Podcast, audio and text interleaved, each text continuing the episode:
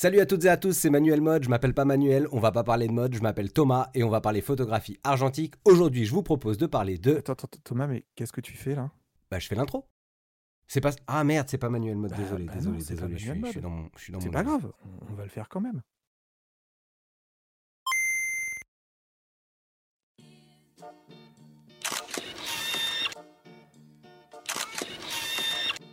J'ai besoin plus de mystère. Euh, C'est l'heure de No Filter. Plus mystérieux encore.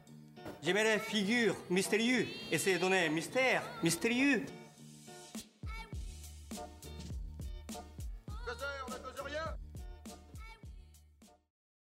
Bonjour à toutes et bonjour à tous, bienvenue dans ce nouvel épisode de No Filter. J'ai la chance pour ce nouvel épisode d'avoir en guest quelqu'un dont j'ai découvert le travail il y a un petit moment. Aujourd'hui, j'accueille Thomas App de Manuel Mode. Bonjour Thomas, comment vas-tu?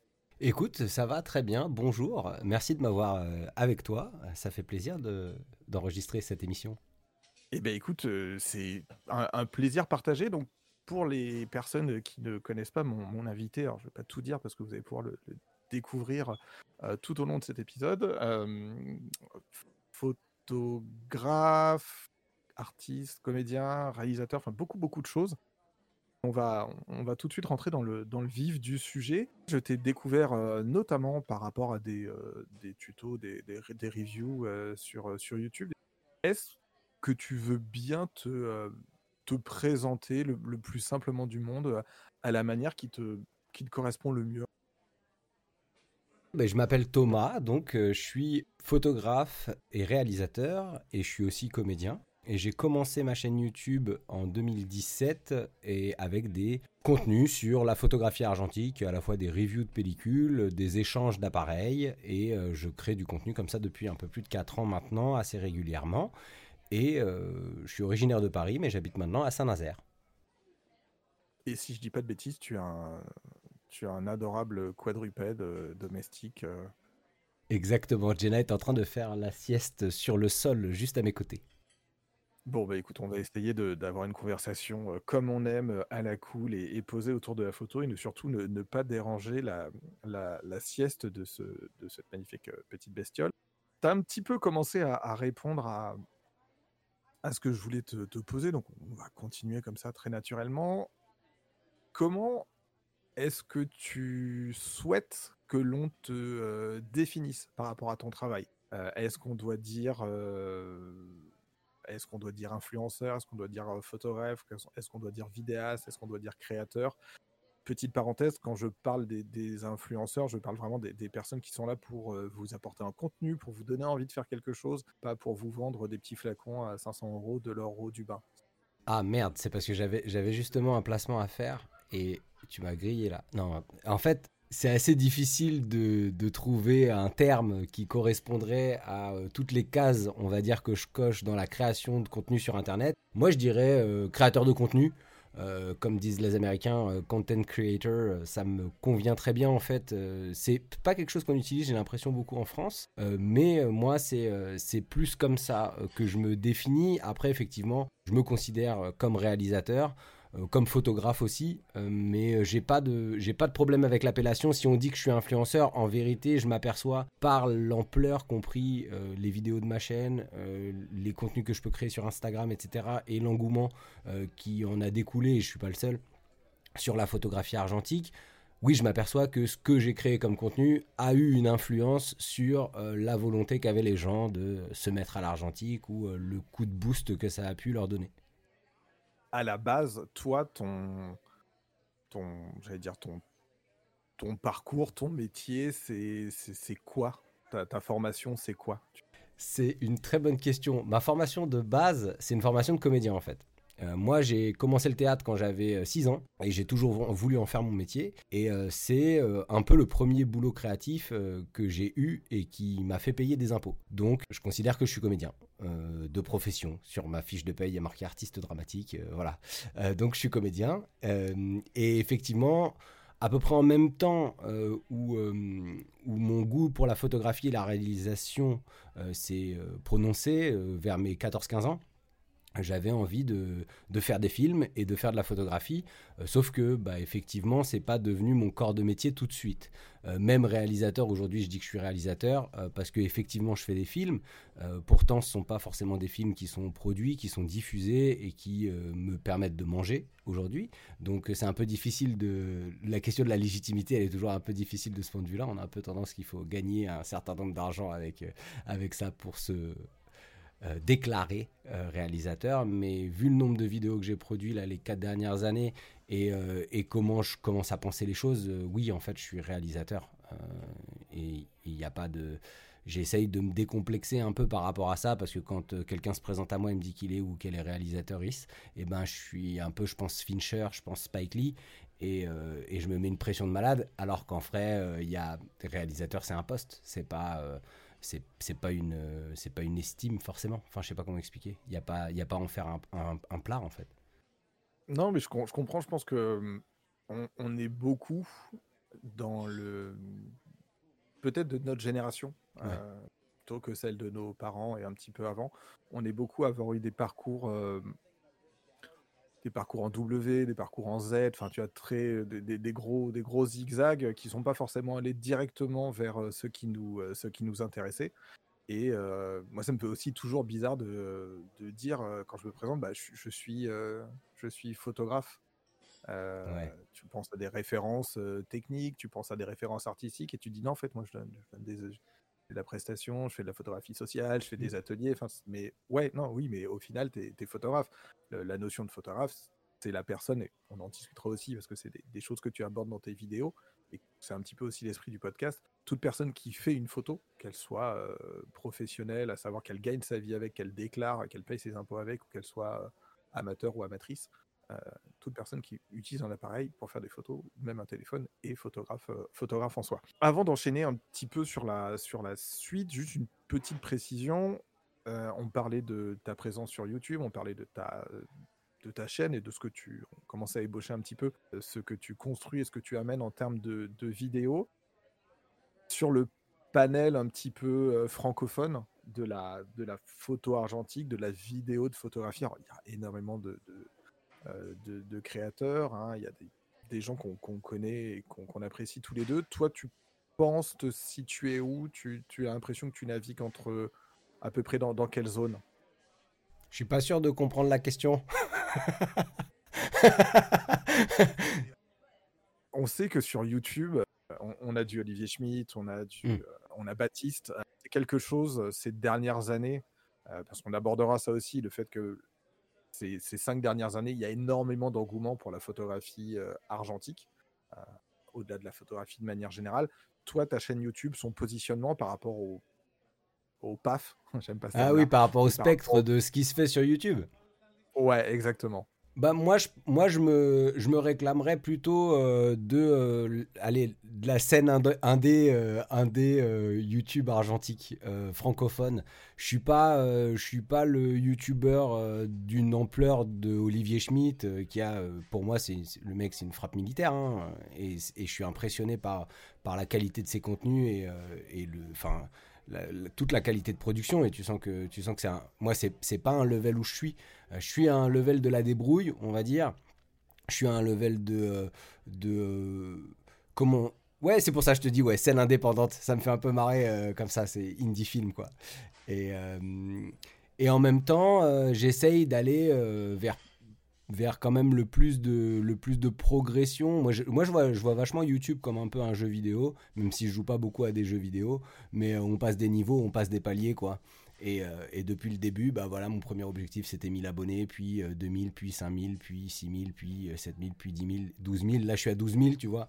Et moi, le prochain palier, bon, évidemment, il y a certainement les 20, 30 000, mais pour moi, pour l'instant, le boss de fin, c'est les 100 000.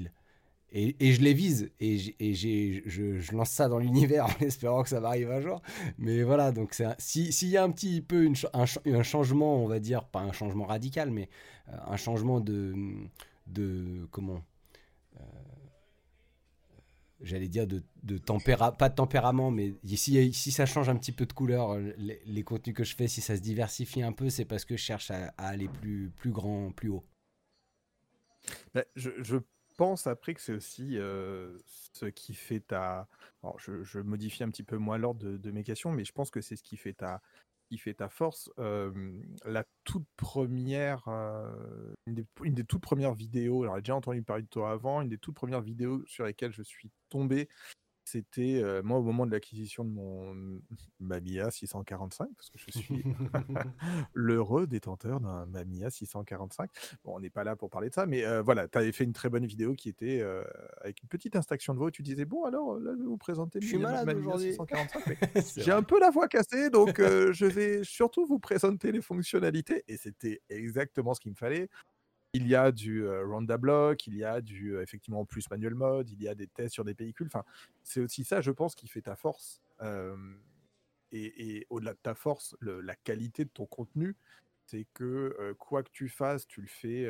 alors, tu as dit débrouille, tu as dit indé, ouais, mais surtout le côté passionné. Alors, attention, on- je ne suis pas du tout en train de dire que l'avion de chasse qu'on citait tout à l'heure, euh, Olivier Schmitt, est pas passionné. Absolument pas. C'est juste que euh, c'est comme si, euh, enfin, tu vois, sans aucune méchanceté, comparer tes productions euh, vidéo à celle d'Olivier Schmitt, c'est comme si moi je comparais mes, ma petite production podcast à des labels comme, comme Qualité, comme Binge. Tu te fais, ouais, non, non, on fait pas du tout le même truc. Je suis tout à fait, je suis tout à fait d'accord avec ça. Je suis carrément d'accord avec ça. Et euh, en fait, je crois que ce qui rend la définition parfois aussi un peu compliquée, pour revenir à ce que tu disais tout à l'heure sur comment tu veux qu'on t'appelle, comment tu te présentes et, la difficulté de parfois de donner des noms, au-delà de l'aspect générationnel dont on parlait tout à l'heure, il y a aussi euh, pour moi l'aspect autodidacte. J'ai pas fait d'école de ciné, j'ai pas fait des, j'ai même pas fait d'école de théâtre en vrai. C'est juste que comme j'ai bossé 10 ans euh, là-dedans à faire que ça, euh, je me sens un peu plus légitime aujourd'hui. Euh, mais en photographie et en réalisation, j'ai aucun parcours scolaire. Et donc, c'est encore plus difficile pour moi de me dire, c'est bon, j'ai atteint le moment où je me, je me considère comme ça et c'est acté et c'est dans le marbre, les gars. J'ai vachement de mal à ça et j'en parlais à un moment donné dans il y a une série euh, documentaire euh, autodidacte euh, qui enfin ça s'appelle Aut- autodidacte qui est faite par Anaïs Volpe et Alexandre Dezanne. Et en fait j'avais fait une interview avec eux et pour moi il y avait cette espèce de truc dans le fait d'être autodidacte c'est de jamais considérer qu'on a fini sa formation Euh, parce qu'on n'est jamais sorti d'école, parce qu'on n'a même pas mis les pieds dedans en fait. Donc on apprend un peu tout le temps et on considère que rien n'est acquis jamais. Euh, donc il y a un peu cet état d'esprit là aussi euh, pour moi dans la manière dont je vois les choses sur YouTube, c'est la volonté de continuer de créer des, contenus. Si je crée des nouveaux concepts d'émissions entre guillemets, bah, d'essayer de faire en sorte que ce soit bien clair que euh, bah, round de bloc ce sera des balades à vélo, que euh, euh, manuel mode c'est ça, que lap time c'est ça, que les échanges d'appareils c'est ça, et euh, bah, il y a un format en fait. Euh, finalement je pense vachement euh, tout le contenu que je crée sur ma chaîne bah, comme une chaîne. Euh, comme le PAF, tu disais tout à l'heure, c'est ça quoi en fait. Euh, je fais des émissions autour de l'argentique. Des fois il y a des émissions euh, euh, comment type euh, c'est pas sorcier E égale MC2 quoi, et, euh, des fois il y a, euh, y a euh, rendez-vous en terre inconnue. Et bah c'est un peu c'est un peu ça sauf que le, le, fil ça va être la créativité on va dire et enfin la photo argentique et, et comment tu, tu traces un sillon là-dedans euh, d'une espèce de de, de, panel euh, de choses qui à la fois moi me ressemblent puisque finalement euh, mon, mon édito c'est moi euh, mes centres d'intérêt et ma manière d'appréhender la, la création on va dire. On reviendra sur cette, euh, sur cette notion un petit peu plus tard, parce que là, tu, tu m'as amené du, du grain à moudre. Alors, euh, naturellement, on est dans l'épisode 25, donc euh, la moitié de la cinquantaine. On commence à mettre des expressions de vieux. hein, ça fait déjà 24 épisodes que je vous prépare. Vous savez que voilà, du grain à moudre, vous allez en manger, de l'eau à bon moulin aussi. Euh, je veux juste revenir sur. euh, alors, j'aime beaucoup ta notion, j'aime beaucoup ton interprétation d'autodidacte et j'aime beaucoup l'aspect. Bah, en fait, tu n'as pas fini d'apprendre puisque tu n'as jamais foutu les pieds à l'école. Ça, je, je, je- je- j'en comprends et je conçois et je valide, mais à 2000%. Euh, moi, j'ai naturellement sur les questions que je te pose, j'ai une partie des réponses et les, personnes qui connaissent ton travail aussi ont une partie des réponses. Après, dans les personnes qui, j'espère, écoutent le podcast, tout le monde ne te connaît pas. Il y a des personnes qui vont te découvrir, j'en doute pas. Euh, dans quel environnement photographique as-tu euh, grandi Quel a été ton, ton premier contact à la photo? Est-ce que T'avais un tonton, t'avais une maman, t'avais avais des gens autour de toi qui, qui tapaient un petit peu de la photographie ou pas du tout? Eh ben en fait, je crois que mon premier contact à la photographie, il a été par mon père en fait, parce que c'était les années 90.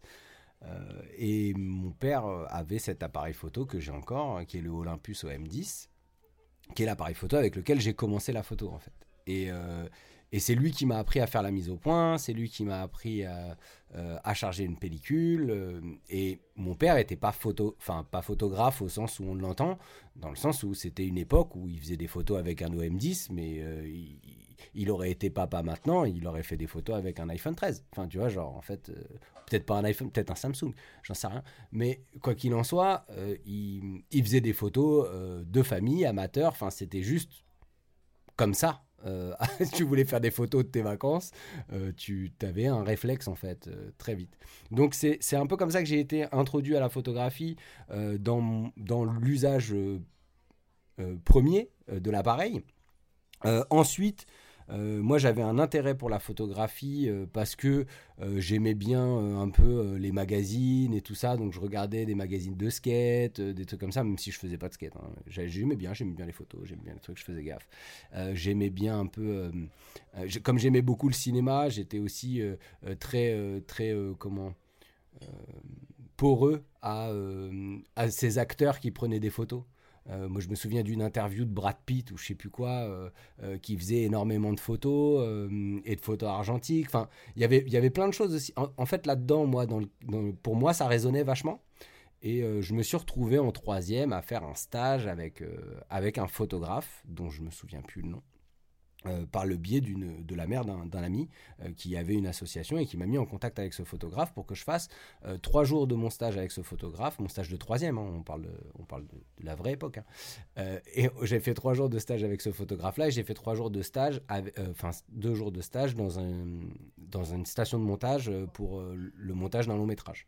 Donc en fait, j'avais fait mon stage de troisième vraiment là-dedans. Donc j'ai appris un peu à développer, faire une planche contact, en tout cas autant qu'on puisse apprendre quelque chose vraiment à 14 ans.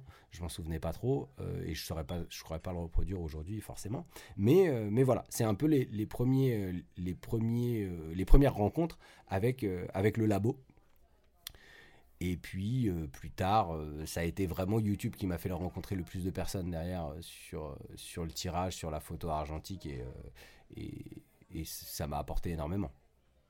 Il y a un petit gap de temps ouais. entre ce, ce, moment-là euh, où tu termines ton stage de troisième et puis euh, on va pas revenir sur la, la, vidéo que tu avais faite sur hey, regardez j'ai retrouvé des, des pellicules que j'avais faites à 15 ans j'étais hey, joli tir euh, mais entre le, le moment où justement tu tu as toi commencé à avant même de faire des vidéos, tu as commencé justement à reprendre peut-être l'appareil de ton papa et, jouer avec. Donc j'imagine qu'il s'est passé peut-être une dizaine, une quinzaine d'années c'est le fait de voir, passer des vidéos d'autres personnes sur YouTube, c'est le fait de, de voir passer peut-être un petit peu plus de photos à un moment qui t'a donné envie de, de, bah, remettre une, une péloche dans, dans son appareil et de repartir? Ou c'est venu complètement comme ça, comme une envie de pisser euh?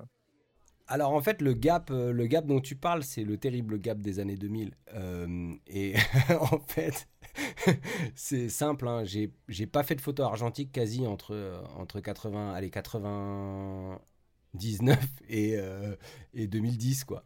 Un truc comme ça. En fait, euh, euh, j'ai repris la photographie argentique, moi, donc bien avant YouTube, enfin, bien avant ma vie YouTube, hein, on va dire, avec la, la, Lomo. En fait, j'étais allé chez Nation Photo à Nation, ils organisaient des concours annuels et, et j'ai découvert la lomographie en, faisant le concours où, Nation Photo prêtait un Diana. C'était un Diana F. Donc je découvre le 120, je connaissais pas le 120, et je découvre le monde merveilleux de l'homographie euh, en 2012, 2011 ou un truc comme ça, je sais plus. Je sais plus la date exacte, mais euh, voilà, c'est dans ces années-là. Et en fait, euh, j'adore. Moi, je sors de, je, suis quoi Je suis en première, deuxième année de fac, et et je découvre qu'il y a des appareils trop marrants avec des filtres, du vignettage, du développement croisé, des doubles expos et tout ça. Et je suis hyper réceptif à ça. Les 10 règles de la lomographie, euh, pas respecter les règles, enfin, genre, c'est bon, moi ça me parlait, j'étais client, euh, client à fond. Et euh, j'ai clairement passé 3, allez, 5 ans, facile au moins, à faire que de la lomo et à commencer à chiner un peu des appareils sur le bon coin, et enfin sur eBay beaucoup, parce que le bon coin c'était pas encore trop un truc. Et à déposer des péloches de, que je shootais le vendredi soir en soirée, euh, le samedi matin, à prendre un café, à attendre une heure, récupérer mes photos euh, le, le, au, bout d'une heure euh, chez Nation Photo, à, l'époque, où tu avais des devs et scans en une heure au labo, quoi. Les délais ont un petit peu augmenté maintenant, monsieur. Non, mais non, rien à voir. mais oui, bien sûr que ça a augmenté. À l'époque, ils avaient une boutique à Nation et pour moi, c'était encore le Kodak Express de Nation. Ça, ne s'appelait pas Nation Photo. Donc, c'était, euh, c'est ce qui m'a remis le pied à l'étrier de l'argentique et ce qui a fait que j'ai commencé un peu à avoir euh, l'ambition de faire euh, deux trois expos. j'ai fait quelques expos à Paris et puis et puis j'ai continué de faire de la photo tranquillement. Et moi, je m'axais gentiment vers la réalisation à ce moment-là. C'est la période où j'ai fait mon premier court métrage. Et puis, euh, il y a eu un petit gap encore, euh, où j'ai mis la photo de côté pendant 2-3 ans, et euh, jusqu'à ce que je crée cette chaîne YouTube et que, et que je commence à vraiment reprendre l'argentique pour la chaîne YouTube, avec grand plaisir parce que j'avais mis ça en pause, et surtout parce que j'ai commencé à créer des vidéos aussi en me disant, j'avais quelques potes qui commençaient l'argentique et qui avaient quelques questions.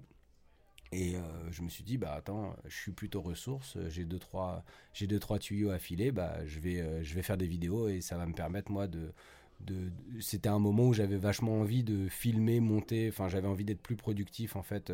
Je me rendais compte que faire des films de fiction c'est super, ça me passionne, euh, mais c'est une temporalité qui va pas avec avec mon avec mon rythme interne mon besoin de produire euh, et, de, et, de, et, de, et de faire des choses.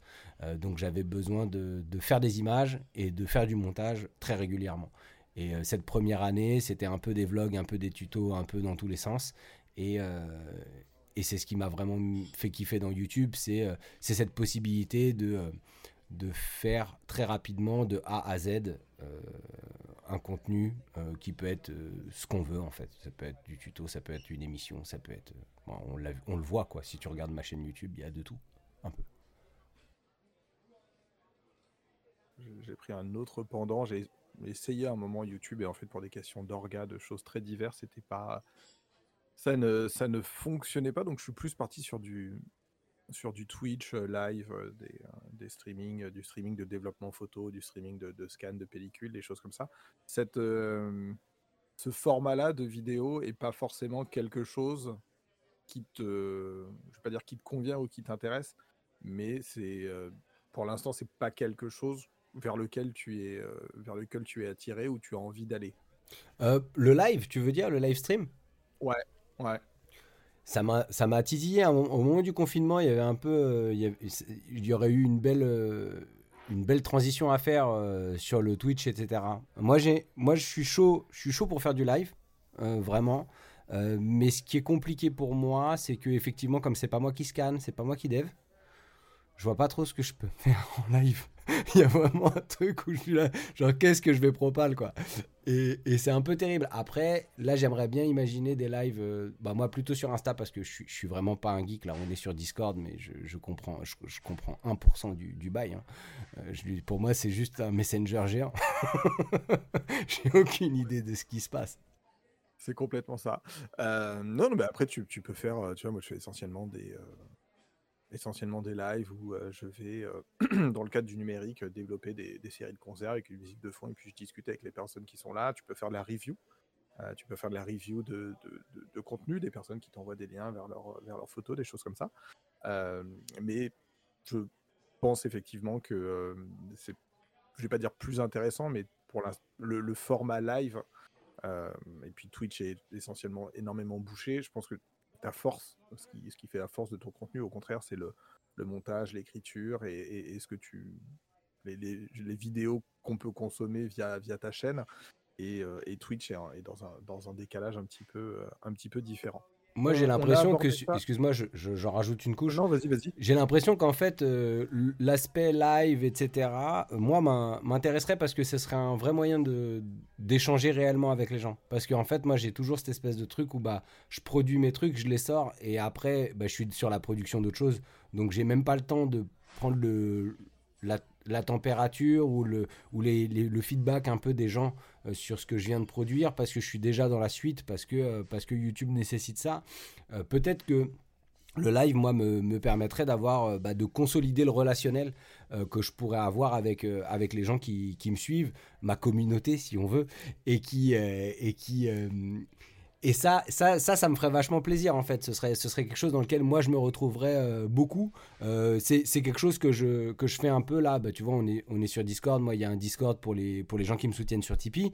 Et euh, c'est vraiment, c'est très précieux pour moi dans le sens où j'ai vraiment l'impression de, de mieux connaître les personnes qui me soutiennent financièrement en plus et, de, et, de, et de développer des, des, relations en fait. Euh, Je veux dire, il y a, y a Zatax, il y a euh, Babap, enfin, c'est tout un tas de gens avec qui je cause régulièrement de photos et qui, que même si on s'est presque jamais vu ou qu'on s'est juste eu au téléphone, que je considère comme des potes aujourd'hui quoi. Donc euh, donc il y a vraiment ce truc là où je suis encore presque un romantique de l'internet où je me dis bah vas-y internet ça peut être encore un truc où tu rencontres des gens et ça devient tes tes, meilleurs potes de- devant le devant le monde entier alors que vous habitez à je ne sais combien de kilomètres. Par rapport à ton, métier, par rapport à un de tes métiers qui est celui de, comédien, euh, est-ce que tu as l'impression que tu as créé des ponts entre ton métier de, comédien et ta pratique de la photographie? Et comment peut-être euh, le monde du cinéma, le monde de la, du spectacle, de la comédie en fait, euh, a pu ou peut changer ton rapport à la photographie? C'est une question que je crois que je me suis jamais vraiment posée, euh, mais c'est chouette que tu me la Et poses. elle est là pour vous, on l'accueille tout de suite, c'est la Là, question numéro excuse. 5, bravo. Je vais mettre un petit jingle genre euh, Il n'a jamais parlé de ça. mon, mon métier de comédien, je dirais que. Est-ce qu'il a influencé. Est-ce que mon métier de comédien a influencé mon rapport à la photographie? J'ai pas l'impression. J'ai pas l'impression. Euh, cela dit, ça a vachement influencé mon rapport à YouTube. C'est l'aisance que je peux avoir maintenant euh, à présenter des émissions, à euh, animer et à créer de, la rencontre et, à tenir en fait l'attention d'une certaine manière. C'est parce que j'ai- développé ce, magnétisme de comédien qui est, enfin, c'est pas, pas une, sorcellerie, hein, mais c'est quelque chose que j'ai dans ma boîte à outils. Euh, je dirais que c'est plus mon rapport au cinéma, euh, moi, qui a, influencé euh, mon envie de photographier et mon envie bah, de filmer et, de, faire de l'image, en fait. Le cinéma, pour moi, a été très, très fondateur dans, dans, ce qui m'anime et me passionne et dans, dans ce que j'ai fait de moi-même euh, à cette étape de l'adolescence, en fait, à regarder des films, regarder des mouvements de cam, euh, à essayer de, comprendre pourquoi la lumière elle est comme ci, pourquoi la lumière elle est comme ça. Et, je crois que ça a vraiment euh, aiguisé mon regard pour moi dans, dans, mes balades et donc dans ma hum, pratique photo. Après, j'aurais pas, j'aurais pas beaucoup plus à dire de ça. J'ai une grosse influence cinématographique, mais je sais même pas si ça transparaît dans mes photos. Mais je sais que mon premier rapport à waouh, c'est beau, euh, waouh, j'adore, euh, j'adore cette image, j'adore comment c'est filmé, etc. Bah, c'est des, euh, c'est des Requiem for a Dream, c'est des, c'est des Fight Club, c'est des, enfin voilà, hein, on y est, on est dans le grain à moudre là. On est tous les films de cette génération là. c'est du, c'est du assassin de, de Kassovitz, c'est du euh, c'est voilà c'est c'est- c'est- c'est, bah, du Spike Lee dans tous les sens Euh, enfin Mo Better Blues pour moi c'est un des meilleurs films du monde voilà je le dis J'allais te dire Spike Lee pour, euh, bah oui pour, ses, pour, euh, pour Game, pour, enfin, pour, pour sa chromie, pour sa... Regardez, alors moi j'aime beaucoup New York et je vais vous montrer New York sous toutes les coutures. Et par moment, tu regardes un film et tu te dis, mais attends, mais ce pont là, à la 25e heure, mais il passe par là. Non, ouais, non, mais c'est ça. Sauf que là, il est 10 mètres plus loin que d'habitude et euh, avec une autre chromie sur son film. Ouais, ouais, complètement, bien Ouais, sûr. ouais, non, mais c'est. Enfin, moi, c'est terrible. La 25e heure, c'est un de mes films préférés. Enfin, il y a, il y a. Comment Ouais, ça, c'est certain que euh, c'est- plus des cinéastes, en tout cas des chefs-op qui m'ont. euh, dont je connais même pas les noms. mais Je connais le, le nom des films que j'ai vus et que j'ai bien aimé. Mais, euh, mais finalement, c'est ça qui a peut-être le plus influencé ma pratique photo parce que j'ai pas une grande culture des photographes et des artistes, en fait, en photographie. Tu m'amènes une, une question gratuite.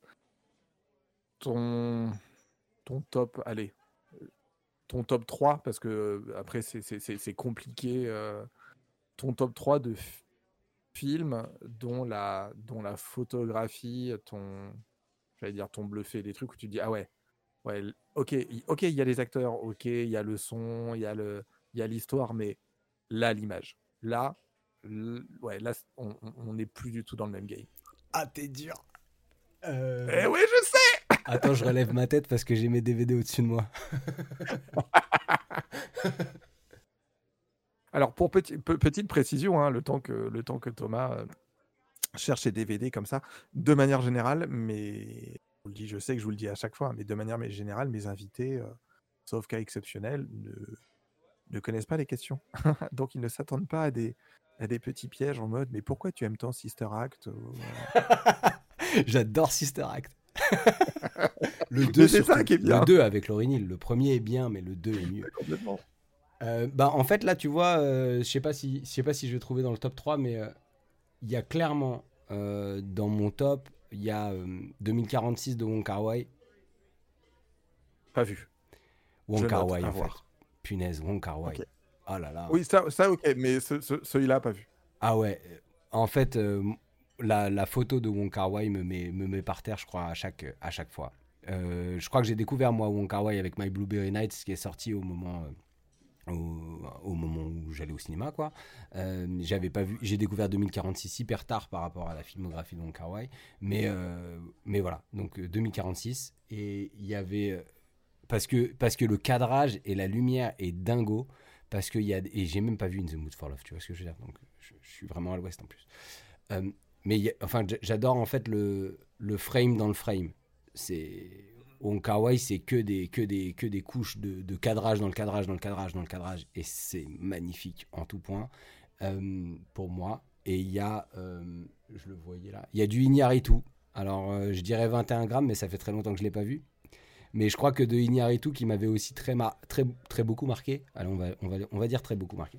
Un des films qui m'a beaucoup marqué chez Iñárritu, c'était Amour Chienne, que j'ai découvert euh, ado et que j'avais trouvé euh, terrible en, termes d'image.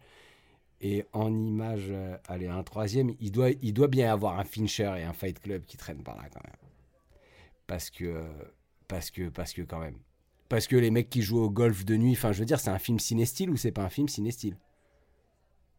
Enfin, je veux dire, c'est- ce, ce film-là a influencé toute la photo de ciné-style aujourd'hui, quoi. Oui, c'est vrai qu'en termes de couleurs, euh, c'est- oui, ça Bah, ça les deux ça gars qui sortent du bar et qui se tapent avec les néons à l'arrière-plan, enfin, je sais- pas, je sais pas où, je sais pas où vous vivez, mais pour moi c'est assez évident. Ok, et alors, dernière petite question sur, euh, sur ça euh, que je rajoute. hein. Avant une question, tu vas voir aussi, que je pense qu'on te l'a jamais posée celle-là. Comme on parlait justement de Iñárritu, donc Karwai, euh, Fincher.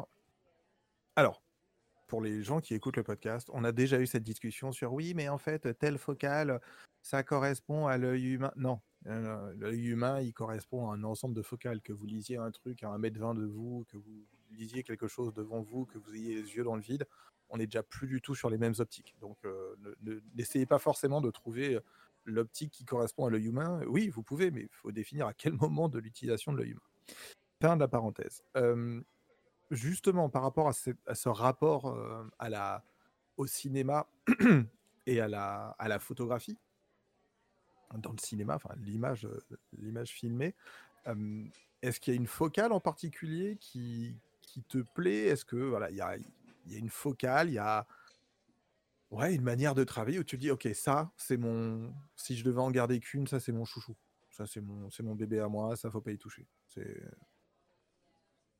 Eh ben, je vais, je vais faire un truc que je fais jamais parce que c'est une, optique que j'utilise pas tant que ça. Mais en vrai, je crois que celle qui euh, me forcerait le plus à être créatif euh, et que je trouve euh, la mieux, même si je m'en sers pas beaucoup parce que bah, pour des contraintes de réalisation, souvent je suis, en, je suis avec un 16-35, tu vois. Enfin, je suis dans des trucs quand même plutôt grand angle. Bah, j'irais sur du 85 mm. Ah ouais, propre. Ouais, en fait, j'irais sur du 85 mm parce que si, si je devais faire de la fiction, je considère que je pourrais faire ce que je veux, en, en gros, euh, et développer les moyens que je veux pour bah, reculer s'il faut reculer. Euh, Ouais, ouais, et ouais. pouvoir faire un vrai travelling à 85 mm, bah, c'est chaud, mais vas-y, on, on- puisqu'on filme comme ça, on filme comme ça, bah, j'irai là-dessus. Ah non, mais c'est- c'est- c'est c'est- c'est ta réponse et elle se tient. Euh, ok, moi je pense que je serais peut-être plus. Mais après, je suis clairement pas objectif sur cette focale, hein, mais je serais peut-être plus sur du 35. Ouais. C'était mon deuxième. Mais euh, ouais, non, mais 80, 80, tu vois, du coup, ton 85 m'intéresse. Mais si tu veux, on fait un truc 85, ensemble, je comme ça, tu ah, prends le 35, ah. je prends le 85, et puis on est pas mal.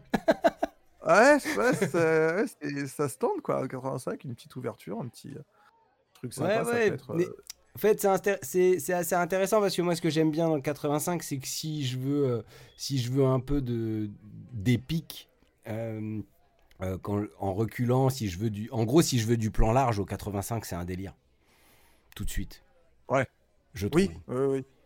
Oui, au même titre que si tu veux un truc très proche au 35, tu... oui, c'est un autre délire. On va dire que les deux délires se croisent un moment, mais ils vont pas dans le même sens. quoi. Exactement. Effectivement. Et ben, on arrive à la question qu'on ne t'a jamais posée. C'est un petit peu l'allégorie du. Tu vas comprendre, je pense, la question en, en entendant cette allégorie. C'est un petit peu l'allégorie asiatique du, de la cérémonie du thé, où à un moment, l'étudiant vient voir le maître en lui disant Mais maître, quelle est la finalité de, de la cérémonie du thé? Petite parenthèse, si vous aimez Stupéflip, si vous connaissez Stupéflip, il faut se faire cette, il faut se faire cette petite phrase avec euh, la petite voix de Stupéflip euh, qui vient voir le maître et qui dit euh, Ils ont attaqué les régions de l'Ouest. Et au final, le maître va lui dire Bon, au final, la cérémonie du thé, c'est juste du thé et de l'eau chaude. Quoi. Donc, à un moment, tu arrives à un tel niveau de zen que tu vois les choses différemment. La question est la suivante Au final, c'est quoi pour toi la photographie? Ouah, le mec, à la thèse. Pour moi, euh, pour moi, la photographie, ce serait, euh, ce serait un moyen euh, de transmettre par ce qu'il y a à l'extérieur de moi, ce que je traverse à l'intérieur de moi. C'est un peu ce que j'avais essayé de, de, de décrire quand on a fait Goodbye Paris avec Maxime. C'était mon rapport à l'argentique, il est vachement là-dedans en fait. Il est dans, je regarde beaucoup autour de moi, je regarde le monde qui m'entoure, je regarde la ville euh, parce que j'ai beaucoup évolué en ville. Et j'essaye de trouver euh, l'endroit de, jonction entre euh, mon état interne ou ma réflexion interne et ma sensibilité que moi je vais aller chercher dans, mon, dans ma partie artistique, on va dire, si on veut compartimenter les choses, dans ma partie comédien, euh, mon empathie, etc. Toutes ces, toutes ces qualités-là, et ben, je, vais aller les, je vais aller les chercher euh, pour les transmettre dans la photo, en fait. Et, je crois que c'est un peu comme ça que moi je regarde le, le, mon environnement euh, la plupart du temps. C'est en essayant de faire la connexion entre, entre ce qui ce qui me motive intérieurement, enfin ce qui m'anime, et, euh, et par ce que je vois, enfin par la manière dont je le vois, donc la manière dont je le cadre, donc etc. Est-ce qu'on peut, est-ce peut dire, j'espère que tu es bien assis là, est-ce qu'on peut dire que quelque part ton rapport à la photographie, c'est une sorte de, de manière de, de rendre une individualité intime au niveau d'une altérité commune? Je suis pas sûr d'avoir compris, mais ça a l'air bien. non, mais c'est vrai, c'est vrai, oui, si. Non, je pense non, que ça, je pense que ça se tient. En fait- forcément, voilà, je voulais juste faire l'idiot avec des mots, mais je suis d'accord sur ton. Je pense que. Alors, je vais essayer de finir mes phrases. Je suis d'accord sur la manière dont tu décris la photographie. Euh, Alors, j'ai essayé de le dire avec mes mots et tu vas me dire si je vais dans le sens de ce que tu, tu voulais exprimer ou pas. Euh, c'est vraiment ce, ce qui relève de, de l'intime euh, et de la vision personnelle, parce qu'au final, cadrer, faire une photo, c'est accepter de mettre quelque chose dans un champ, c'est limitant. Tu vas venir mettre quelque chose dans un champ et tu vas exclure tout le reste. Et c'est forcément quelque chose qui te parle à toi, sur une couleur, sur une densité de lumière, sur une action, sur un cadrage. Et travailler ça, rendre ça de manière à ce que ça puisse parler, ce truc ultra intime, euh, ça puisse parler à des altérités, à des, personnes qui sont autour de toi, qui ne te connaissent pas, qui ne connaissent pas ton bagage, qui ne savent pas, euh, qui ne voient pas toutes les images, tous les Wong Kar tous les trucs que tu as mangés. Et c'est rendre ça parlant, rendre ça communicant, dire Ah, tu vois, ça c'est moi qui l'ai fait, mais dans l'idée, je voudrais que ça te parle aussi à toi. Ouais, ouais, carrément. Euh, bah, en fait, il y a aussi vachement qu'est-ce qui anime la, la prise de photo, en fait. Même si on prend un milliard de décisions, comme tu disais, le cadrage, c'est c'est se concentrer sur quelque chose. Choisir de concentrer son attention à cet endroit-là. Et derrière, tu as ta mise au point. Je, je, je reconcentre encore vers où? Ou j'occulte où Et pourquoi j'occulte? Enfin, pourquoi je fais le point à l'infini et pas au premier plan alors qu'il y a quelque chose au premier plan? Pourquoi? Enfin, toutes ces, toutes ces petites choses-là, bon, c'est un tas de décisions qu'on va prendre. Ça peut être, elles peuvent être animées par, purement par l'esthétisme, purement par plein de choses. Euh, mais derrière, en fait, moi, je, je, je crois beaucoup dans le fait que si ça nous a attrapé l'œil et qu'on s'est dit ah j'aime bien ah ça me parle et tant qu'on se pose la question que pourquoi ça me parle et pourquoi j'ai pris cette photo je dis pas que toutes les photos que je prends je suis capable de dire pourquoi je l'ai prise hein, mais euh, mais quoi qu'il en soit euh, je pouvais pas partir sans la prendre. Il y a quand même ce truc Ouais, là mais je- J'ai bouffé des, j'ai bouffé des pellicules comme ça, j'ai bouffé des cartes mémoire euh, et des appareils comme ça sur ce, sur ce principe-là. Donc je, je- comprends tout à fait le. Là, je sais pas forcément. Là, je le photographie, mais parce que ça me parle en fait. Parce que j'ai en fait, c'est pas. J'ai besoin de le faire. J'ai envie de le faire. Il y a, un- y a un truc là qui me, justement vient titiller cette, cette petite, cette petite notion d'intime. Ouais, je trouve que je trouve qu'il y va- y c'est très important pour moi euh, que que le enfin pas l'initiative mais le le, le truc qui, euh, qui, qui lance la flamme là le, euh, le ouais que, que ouais que cette étincelle elle vienne euh, d'un besoin en fait un intime profond euh, de euh, et pas le résultat forcément cette espèce de phrase de sage un peu genre c'est pas le c'est pas le c'est pas l'arrivée qui compte enfin c'est pas la destination qui compte c'est le chemin. Et ben il y a un peu ce truc là je trouve dans, dans ce que tu dis. C'est à dire que bah en fait à ce moment là je, je crois que je crois que je m'en fiche de ce que ça va rendre euh, mais j'ai besoin de déclencher Euh, et de et à cet endroit là à ce moment là avec cette lumière là etc ce réglage là et, euh, et puis bah des fois ça rend pas mais au moins euh, c'est ce besoin là c'est pas le c'est pas le ah ça va faire une belle photo. Non, les trois quarts du temps ça c'est pas mon c'est pas mon moteur. On continue cette, euh, cet épisode sur une ambiance un petit peu euh, fréquence star hein, pour les personnes qui ont connu les années 90. Euh, est-ce que, euh, est-ce que tu dirais qu'au final, tu fais des photos parce que tu as besoin de raconter ou tu as envie de raconter des choses au-delà du, de ce que va pouvoir donner le résultat Euh, tu, vas te, tu, vas, tu vas vouloir... euh, alors, je prends un exemple qui est ultra, ultra, ultra, ultra précis, mais euh, typiquement l'arrivée de Jenna. vas-y C'est vraiment. Non, tu vois, c'est vraiment pas une question piège. hein, non non mais le- j'essaie de suivre ce que tu veux où tu m'emmènes ce- c'est ça que je Ce sont des. euh, Alors, je vais te laisser après expliquer qui est Jenna et comment ça s'est comment ça s'est passé, mais c'est ce euh, c'est ce côté euh, photographié. euh, pardon, on va ouvrir une grande parenthèse. Je vais essayer de faire très court. Techniquement, alors là, on rentre purement dans la partie technique. euh, on ne peut pas être plus loin dans le mur. Photographier, techniquement, c'est capturer un moment qui n'existe déjà plus au moment où l'obturateur, le miroir, reviennent en position initiale. Photographier, le, le, quand on appuie sur le bouton, le résultat qu'on a, techniquement, c'est un moment qui est déjà éloigné de celui qu'on a voulu photographier. Il est une frame après ou deux frames après.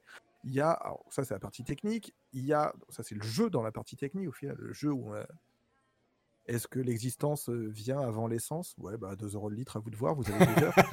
Euh, la question est est-ce que tu fais ces photographies-là, comme dans le cas de Jenna, euh, pour euh, retranscrire une émotion, pour garder une émotion, pour euh, cette notion de partage, pour figer quelque chose dans le temps? Parce que tu sais déjà que euh, bah, malheureusement, ça passe très vite et que c'est aussi dans ta pratique cognitive, dans ta pratique émotionnelle, toi, un des moyens, je ne vais pas dire à ta portée, parce qu'on a tous des moyens différents à notre portée, mais c'est un des moyens, toi, que tu as choisi pour t'accaparer le vivant, t'accaparer un aspect mémoriel, un aspect, un aspect plastique, une lumière, des choses comme ça? C'est deep, hein. Euh, mais euh, j'aime. Non, mais j'aime beaucoup. Non, non, mais je crois que c'est des, des, Non, mais c'est vrai, c'est vrai. Non, mais c'est hyper intéressant. Moi, je, trouve ça, je trouve ça essentiel en fait de parler de choses aussi, euh, aussi profondément en fait, parce que parenthèse, le confinement, moi, il m'a posé un tas de questions euh, sur euh, c'est quoi créer des contenus, c'est quoi courir en avant, c'est quoi faire la course avec tout le monde. Euh, tu vois, il y a, eu un moment donné, et on le sent, moi je sais dans mes vidéos, que bah, on sent le cap du confinement. Je fais des vidéos plus longues, je suis plus posé, je suis moins, j'essaye moins de t'attraper par le col pour que tu restes avec mon salut, c'est Manuel Mod. Tu vois, il y a une espèce de truc où genre bon, c'est les gars, on est chez nous, hein, on va, on va juste ouvrir une fenêtre et on va, on va voir qu'est-ce qu'il dit le voisin dans sa chaîne YouTube. donc on sent qu'il y a quelque chose de cet ordre-là euh, qui vient, qui, vient, euh, qui vient rentrer en compte. Et, j'aime bien qu'on aille, euh, qu'on aille profondément dans, ces questionnements-là.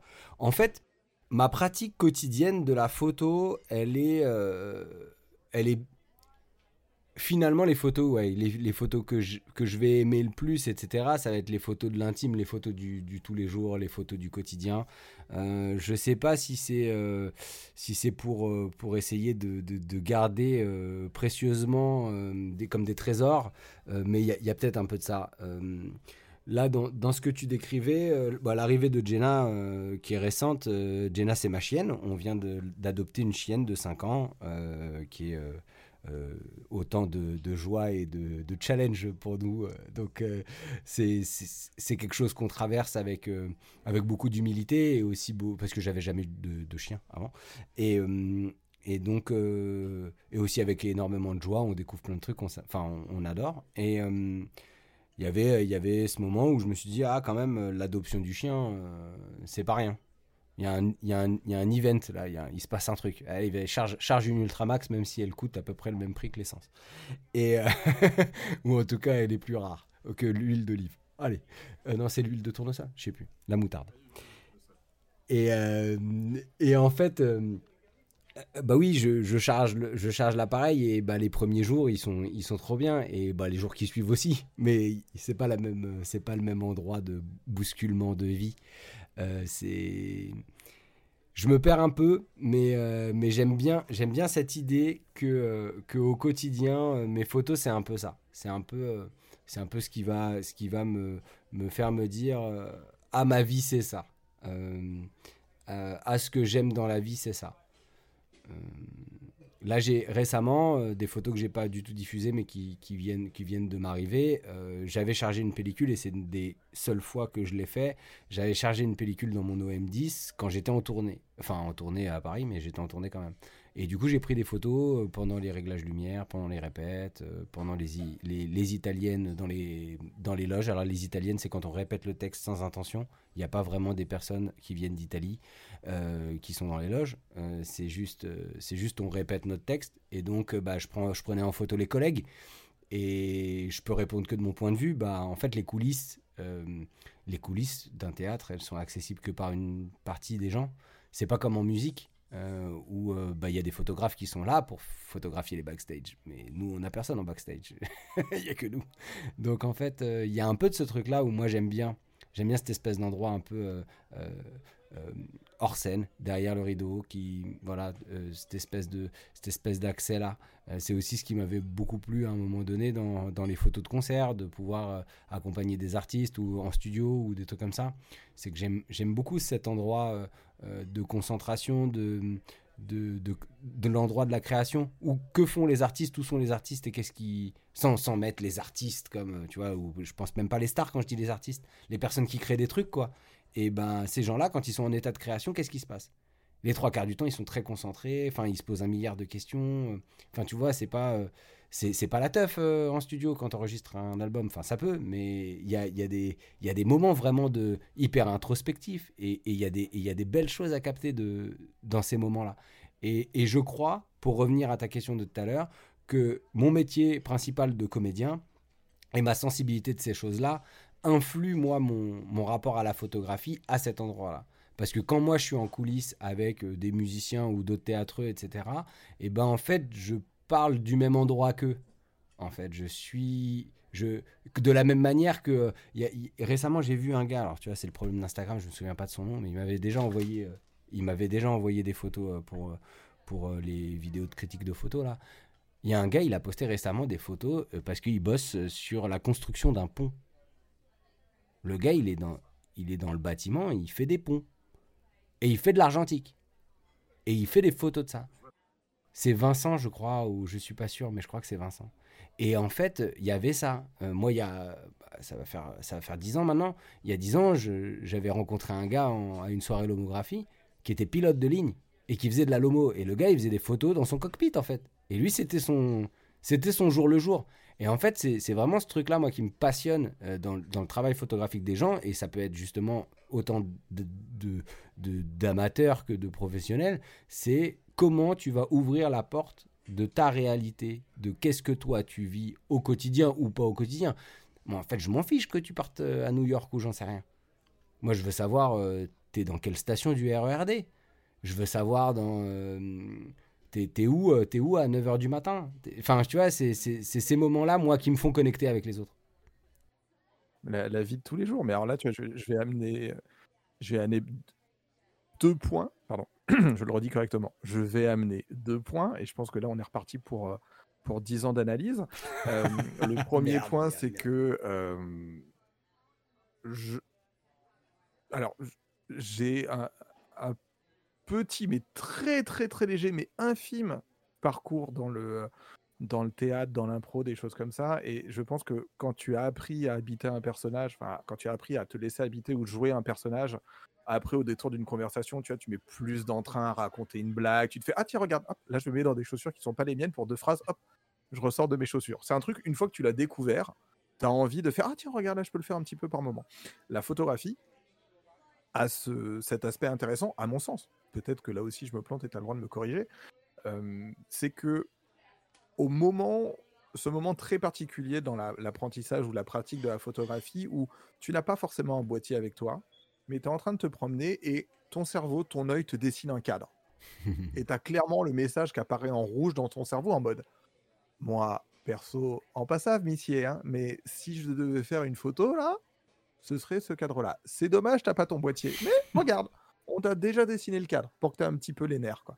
Ça, quand ça commence à faire ça, tu te fais ouais, ok. ouais. Et tu l'as une fois, Mm. et forcément après, tu viens chercher des autres photos euh, que tu pourrais faire. Ça, c'était le premier point.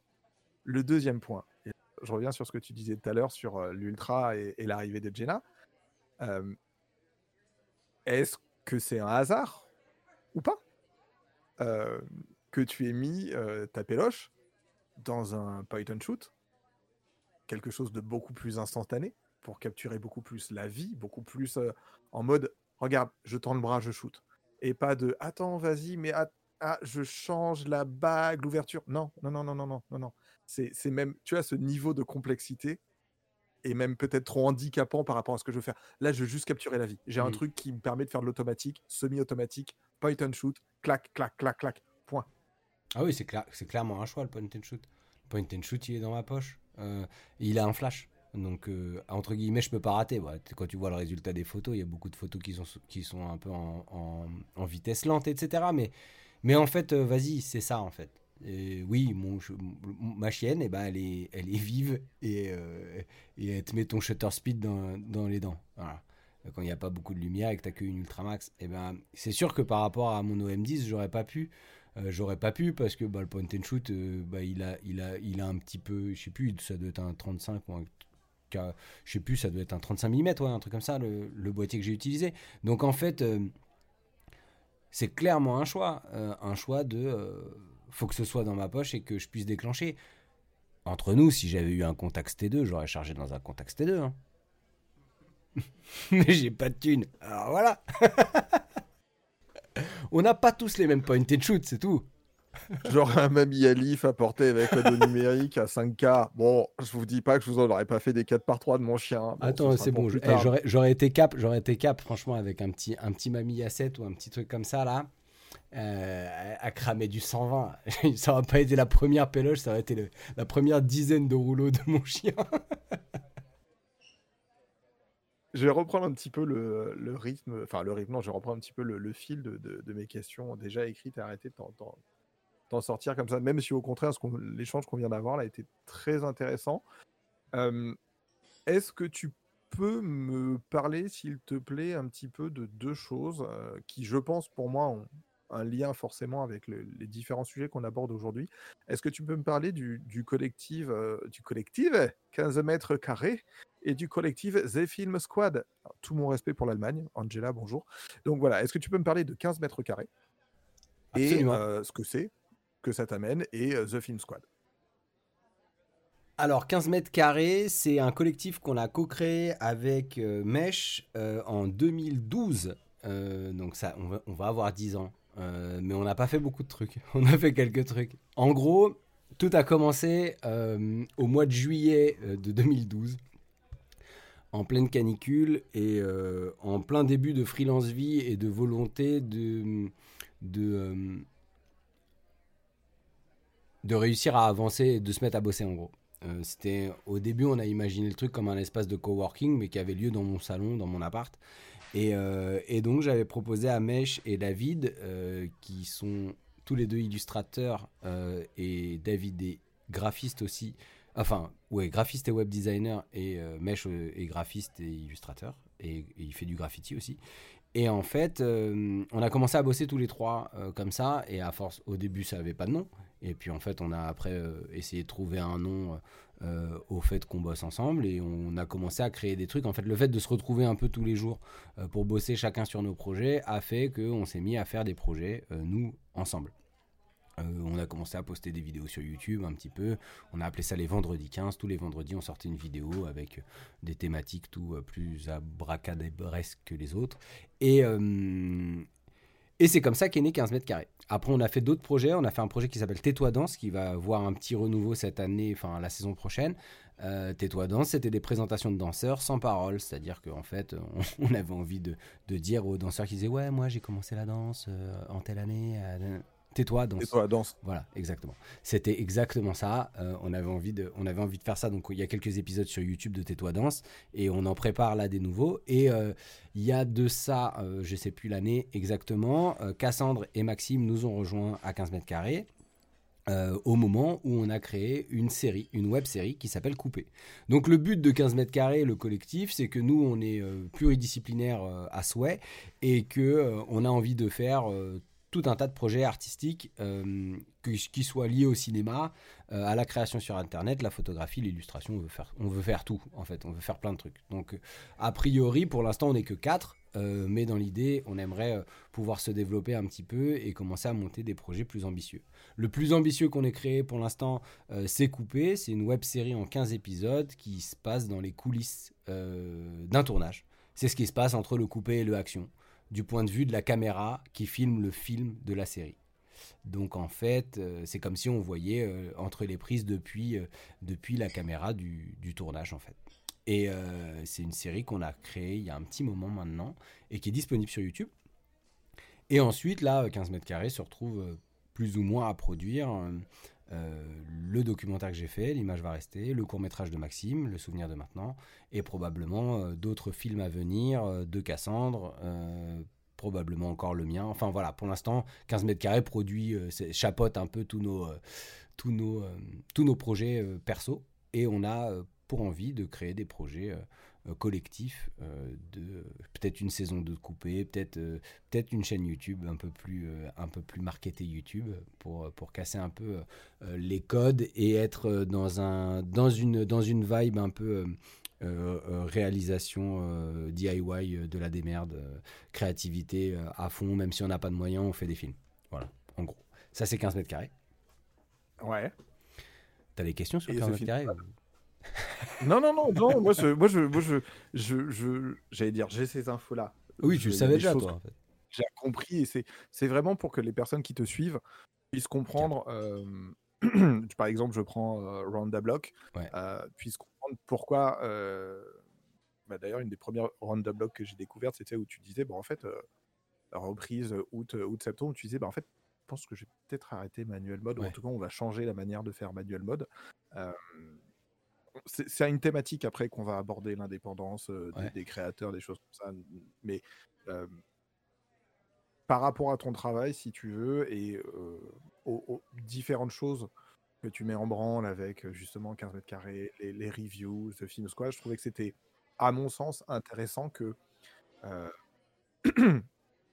les personnes qui vont écouter cet épisode, qui très certainement, j'espère, sont aussi une partie de ta commu et connaissent ton, entre guillemets, ton chapitrage, tes, tes, différents formats sur la chaîne. Là, c'est un format plus long où tu as quelqu'un qui fait le passe-plat pour te titiller un petit peu sur des trucs et te dire un petit peu c'est quoi ta recette de cuisine, tout ça. Et, et comme je te disais tout à l'heure, effectivement, peut-être ce rapport entre le cinéma, enfin ta pratique du cinéma, ta pratique de, l'image, de l'image animée, de, la comédie, voir comment tout ça, ça influence sur ton rapport d'une autre ou pas, comment ça infuse vers la photographie. Et à mon sens, peut-être que je me trompe, mais à mon sens, justement, 15 mètres carrés en fait partie. Si je dis pas de, si dis pas de bêtises, Maxime a recommencé l'argentique avec toi. Ouais, ouais. Il a commencé l'argentique avec moi, il en avait jamais fait avant. non mais c'est vrai c'est vrai qu'en fait 15 mètres carrés c'est quand même assez assez fondateur de ça, fait partie des fondations de, de ce que je fais, que ce que je produis à échelle générale, c'est hyper agréable d'avoir un endroit où parler de ça parce que en fait, euh, moi, c'est quelque chose que je ressens beaucoup euh, depuis une petite année. Euh, c'est l'impression d'être dans une boîte, une boîte, pas une boîte de pellicule, mais une boîte quoi, la boîte de la photo argentique, et que en fait, si je, si je sors de ça, on me suivra pas. Et c'est très dur en fait de pouvoir, euh, de pouvoir euh, pas, pas vriller et pas se dire je ne suis qu'une seule chose et les gens ne veulent qu'une seule chose de moi. Et c'est quelque chose que j'essaye en fait de d'étirer un petit peu parce que, parce que j'estime que, euh, que c'est ce, qui, c'est ce qui participe à nous rendre un peu, un peu, un peu timbrés en fait de, de, de se dire que lui c'est ça, elle c'est ça et je veux surtout pas qu'il vienne, il ou elle vienne me parler d'autre chose. Et, c'est, et en fait, je trouve ça insupportable parce que ça limite les gens et ça décomplexifie l'humain.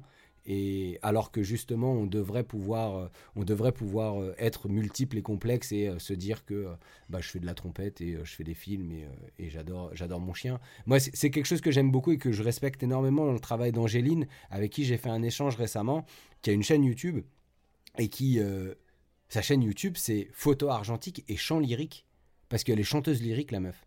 Et en fait, je trouve que le fait qu'elle tienne le coup sur la double création de contenus à thématiques qui n'ont rien à voir, enfin, a priori, et eh ben en fait, je trouve ça assez balèze qu'elle garde ses, pieds. Enfin, qu'elle reste droite dans ses bottes, en fait, à, continuer de créer les deux et à faire des rencontres avec des gens extraordinaires sur le champ lyrique. Moi, je comprends pas, que je connaissais pas, etc.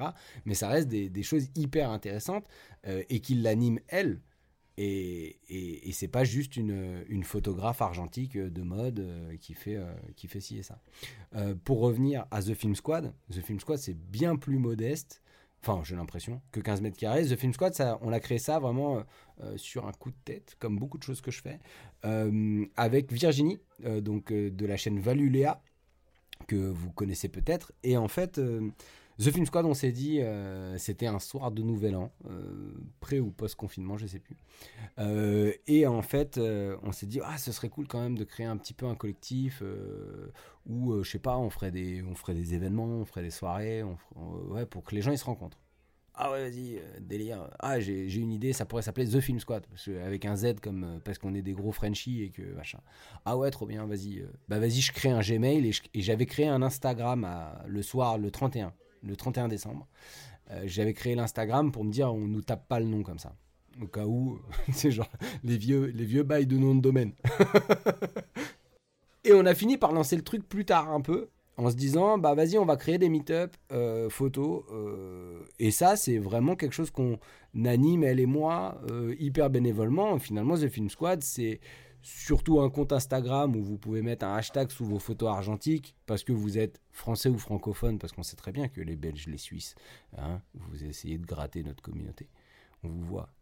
Et ensuite, euh, y a, y a on fait un peu de riposte comme ça. Et, euh, finalement, ce qui est devenu un peu euh, notre envie, c'était, on avait fait un meet-up apéro, je crois, ou pique-nique, qui avait fini en balade photo.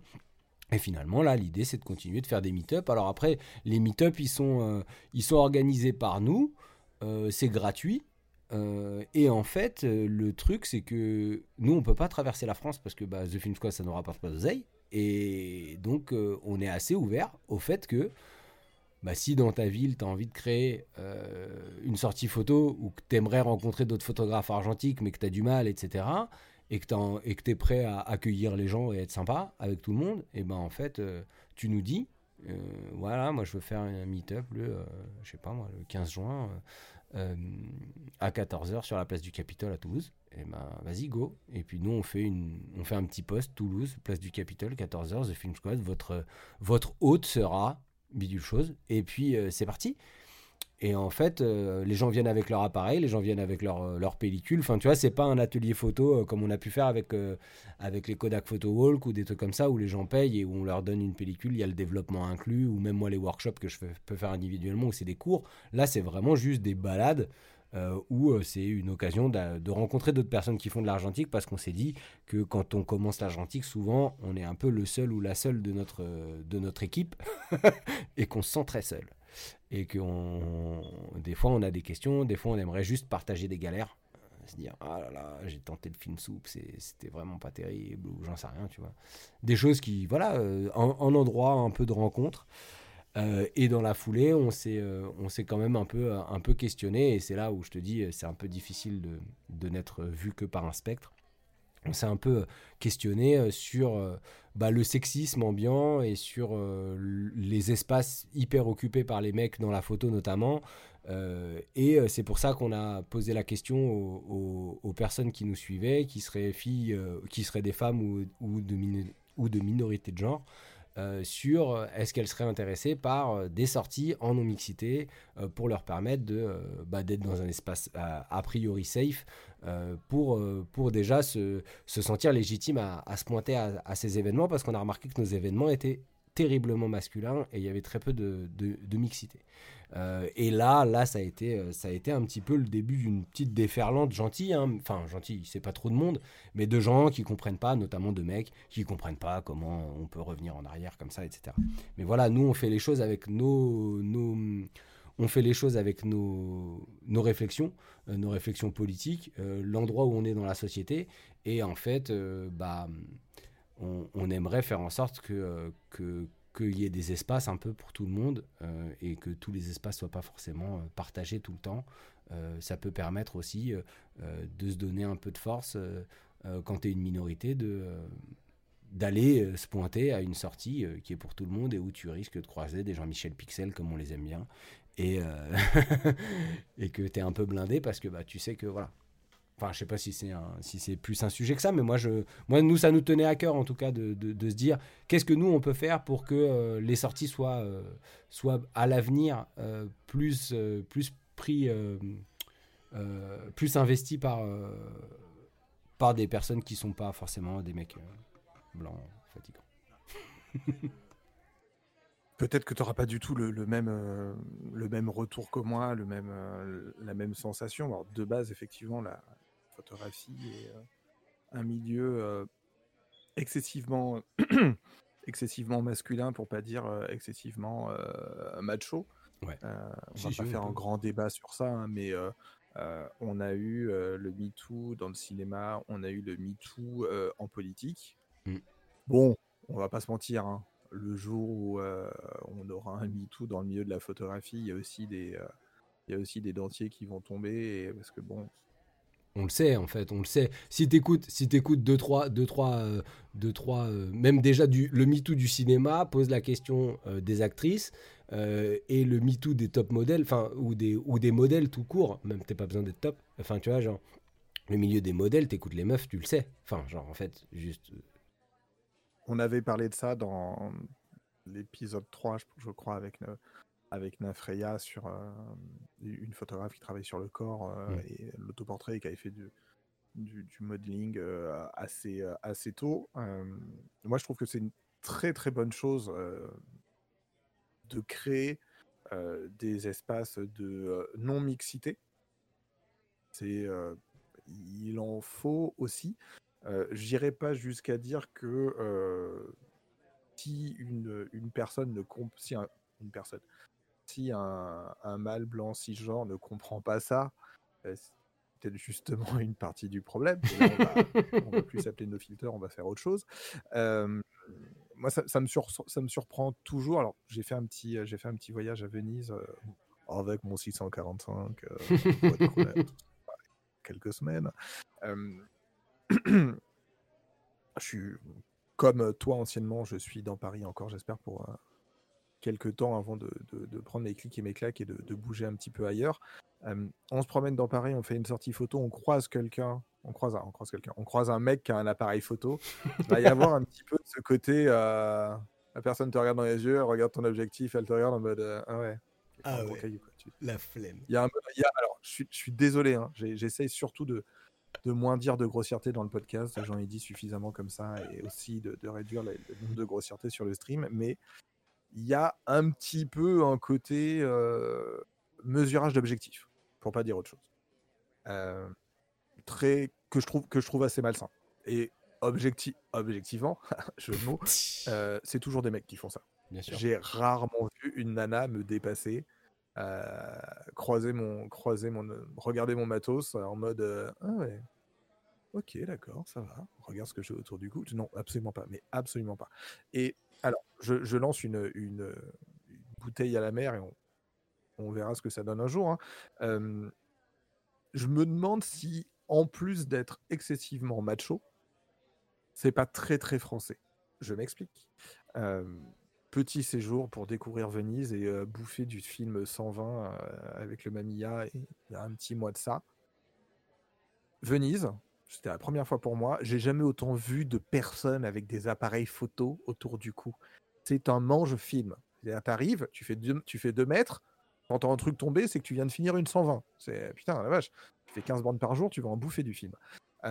Et jamais, jamais, jamais, donc j'ai vu euh, autant de personnes avec des, boîtiers autour du cou et, des, des gros trucs, hein, et de l'argentique aussi, et jamais pour autant le fait d'avoir un boîtier, et quelle que soit la barrière de la langue, les gens étaient souriants, les gens font Ah, trop fort, tu shootes avec ça Ah, mais c'est trop cool Ah, j'ai jamais testé le moyen Mm. format Mm. C'est peut-être bête ce que je vais dire, hein, mais c'est absolument pas quelque chose qui m'arriverait sur Paris.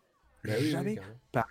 deux ou trois fois ça m'est arrivé, c'est quelqu'un de plus jeune que moi, quelqu'un qui était autour de la trentaine, qui arrive, Ah, qui, tu vois, qui, qui pousse le cou un petit peu pour voir ce que tu fais. Tu fais, non, il n'y a pas de souci, venez. Enfin, c'est, ah non, parce que j'ai cru que c'était, euh, j'ai cru que c'était un 6-6. Bah non, je suis sur un 6-4-5 sur un pied avec un filtre ND. Je, je bricole, tu vois, et ça commence, ça commence Mm. tout doux comme ça, et Mm. puis ça, ça s'échange en compte Instagram et ça discute.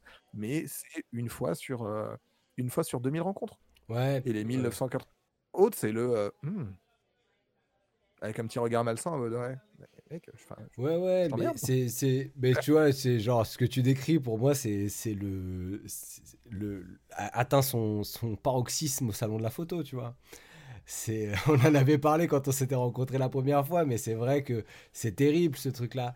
Et en fait, euh, moi, c'est, un peu ça qu'on a vu, qu'on a voulu faire euh, avec The Film Squad et, euh, puis même à travers, à travers moi, la manière dont je vois la photographie et dans les, dans les événements qu'on a essayé de créer avec Nation Photo, Kodak, blablabla, c'était aussi de, de remettre au goût du jour les balades et de refaire le truc, un, espace de rencontre plutôt sain dans lequel euh, les gens partagent euh, des choses.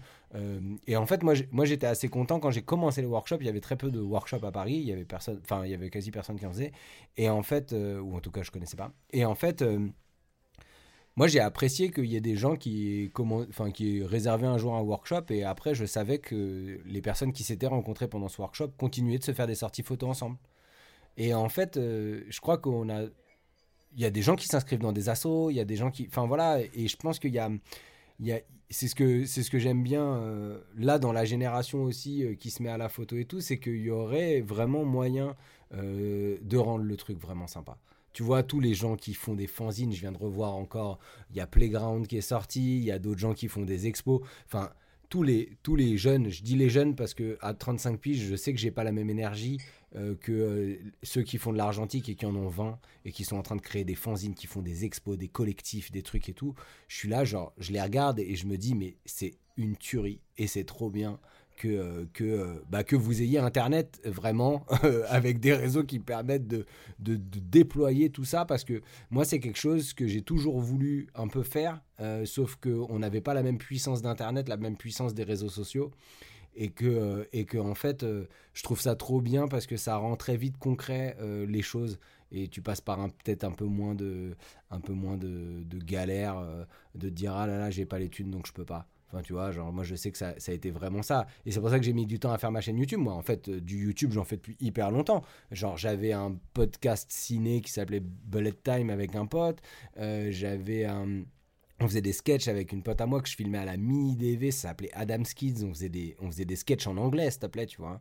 Et en fait, depuis, depuis que je suis au lycée, euh, YouTube, je poste des trucs sur YouTube. Sauf que bah, ça décollait pas, et puis parce que en fait, j'avais pas, euh, j'avais pas de matos vraiment euh, cool, et que bah, YouTube, il y a 20 ans, c'était encore autre chose que ce que c'est maintenant. On, on est quand même effectivement dans une période où il n'a jamais été aussi facile et rapide de faire une photo, de la travailler, de la, partager. Carrément. Et, pareil pour les vidéos. Et en fait, moi je trouve que c'est pas parce que euh, c'est plus accessible que euh, c'est pas moins du travail, mais de toute façon, moi je trouve ça super que justement, euh, si tu as cette déterre-là, si tu as cette motive-là, en fait, après-demain, tu peux te lancer. Et c'est quelque chose euh, que on se dit avec 15 mètres carrés aussi, d'avoir d'avoir cette, cette envie de, de motiver les gens à pas se mettre de barrières, et encore moins aujourd'hui. Parce que moi, je sais que euh, quand j'étais euh, ado, jeune adulte, à vouloir créer des trucs, euh, faire un film, c'était compliqué. tu vois, je devais emprunter une caméra à une asso, etc. Là, aujourd'hui, quand même, tu as des boîtiers, même avec ton téléphone, tu peux faire des bêtes de film, enfin des trucs. Genre, tu vois, Tangerine, ils ont pas, t'ont pas attendu pour faire un bête de film, filmé à l'iPhone avec des lentilles anamorphiques, des filtres anamorphiques dessus. Enfin, et c'est un film qui a une proposition folle. donc, en fait, ouais, il y a le, le euh, si tu veux faire un film, tu as juste besoin d'un truc qui filme de Orelsan. Euh, moi, j'y crois depuis déjà euh, hyper longtemps, en fait. Maintenant, on a Internet et on a la fibre. Donc, c'est encore mieux. Oui, oui mais c'est encore autre chose. On va. on revient. Hein. encore question un petit peu. Enfin, on a trois petites questions qui arrivent là sur un petit peu justement là, ton travail vidéo. Et puis, je vais essayer de te, de te tirer, tirer par la manche pour te, pour te ramener sur des trucs encore sur de la photo, même si on a déjà bien, bien gratté tout ça les reviews, manuel mode, les tips, les tutos d'utilisation argentique, run the block. Alors, tu as déjà un petit peu répondu à ça, mais au final, qu'est-ce qui a motivé chez toi ces, ces, projets? Alors, on a bien compris ton envie de ton, envie de faire la passerelle effectivement entre voilà redécouvrir, redécouvrir, redécouvrir de la photo argentique par, euh, par YouTube et remettre en avant tes, tes euh, enfin remettre en avant et mettre en utilisation pardon en exergue tes, tes compétences euh, dans, de, de professionnel, de, de, travail, bien mmh. autodidacte, hein, c'est pas, pas, la question, mais Docteur, docteur Gozer est là, hein on repart encore pour des analyses, bien sûr. Attends, jamais euh, Avec des cahuètes, euh, et puis prenez-vous un on va se mettre sur le bord du comptoir. Hein. Mais euh, il y a vraiment une envie de. Euh, c'est pas, on pourrait dire éduquer, et je trouve que si je disais éduquer dans ce sens-là, il y aurait un côté très, très prétentieux que tu n'as pas du tout. Je veux dire, enfin j'ai le plaisir de te rencontrer, d'échanger avec toi avant. Tu es ultra, es ultra smooth, tu es aussi déter dans tes trucs, mais tu es, très abordable. Je dirais plutôt de partager. Euh, qu'est-ce qui t'a donné envie comme ça de, voilà, de dire bah, euh, d'avoir un format où tu es à vélo, on ne voit presque pas, et c'est presque le, back-office de ton travail euh, de vidéo en disant bon, alors là, ça, la manuel mode, ok, donc là maintenant on va arrêter de travailler comme ça, ou au contraire de faire des petites capsules de hé, salut, T'as un 24-36, tu sais pas mettre ta péloche, regarde, je vais t'expliquer des, petites choses comme ça. Euh, cette question-là, et justement, euh, comment les personnes, dont moi je, fais partie de tes abonnés, euh, quel accueil tu as reçu sur quel accueil tu as reçu sur essentiellement YouTube et parce que j'imagine qu'après ça a fait du un mot que tout le monde adore en ce moment, ça fait du ruissellement et c'est parti. tu crois que j'ai fait du ruissellement? Je, pense que j'ai participé à enrichir Kodak, mais c'est tout. Oh là là, attends, attends, attends, attends, t'inquiète pas. On a un moment une question qui vient sur euh, l'actualité des labos et l'actualité des, des, des firmes de films. Prends Ah, d'accord, ok. bon, on y arrive. Euh, On y arrive. non, j'étais en train de chercher un truc parce que du coup j'ai une très mauvaise mémoire, mais j'aime la vie. Alors attends, attends, attends. Euh, non, alors pour répondre à ce que tu disais, en fait, je suis pas sûr d'avoir bien compris ta question, mais effectivement, euh, les reviews pellicules, euh, les notices d'appareils, comme j'aime bien les appeler, euh, ça a été à un moment donné pour moi une volonté. Ouais, si, hein, le truc éduqué, je l'entends vachement. Moi, je, en théâtre euh, et de mon parcours de comédien, euh, euh, j'ai bossé dans des établissements scolaires, etc. Et en fait, je crois vachement dans, dans l'éducation populaire.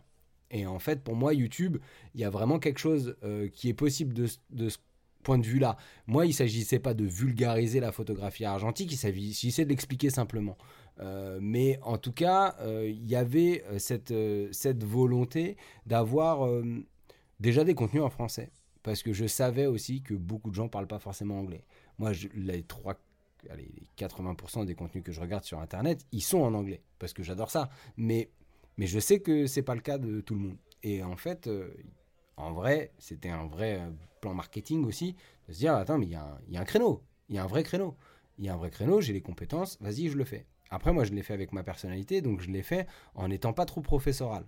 Parce que j'aime pas ça, parce que je considère que si t'es arrivé sur YouTube, c'est pas pour te coltiner un prof de fac, mais bon, voilà, donc j'avais, moi, cette envie-là de faire péter un peu euh, l'élitisme qu'il pouvait y avoir autour de la photographie et de la photographie argentique.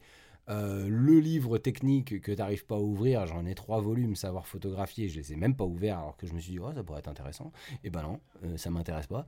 Et, et ben, et ben, il y a cette espèce de truc là où moi j'avais envie euh, de pouvoir donner à un moment donné, euh, partager, euh, partager mes connaissances. Euh, plus que, et j'ai dit un tas de d'âneries dans certaines vidéos parce que bah, j'étais pas assez encore expérimenté sur, sur plein de sujets. Bon, c'est aussi le pendant de YouTube, c'est que c'est une, que une transmission d'étage à étage, quoi. En vrai. Et après les autres, les autres contenus, Round the Block, moi, il est arrivé pendant le confinement. Euh, C'était aussi euh, un moyen pour moi de sortir de chez moi, euh, de prendre mon vélo, alors que je faisais du vélo tous les jours pour faire mes trajets, et que quand on a commencé à être un peu chez nous et à pu pouvoir bosser, bah, en fait, j'ai dû, dû me forcer à sortir. Et moi, c'est une période où j'ai commencé à regarder un gars qui, dont j'ai pu retrouver le nom, je n'ai pas retrouvé le nom, mais qui fait un peu la même chose, mais en mieux, à New York. Et euh, qui a un peu euh, une, une chaîne de, de bike, enfin, tu vois, de, de, de- mecs qui font des, ils font des courses, euh, enfin, c'est n'importe quoi. hein. Et, j'aimais bien ce côté un peu GTA. Il y avait un petit truc un peu, des fois il a un cycliste à l'avant et en fait tu, tu rides dans, dans la ville et des fois le mec parle pas.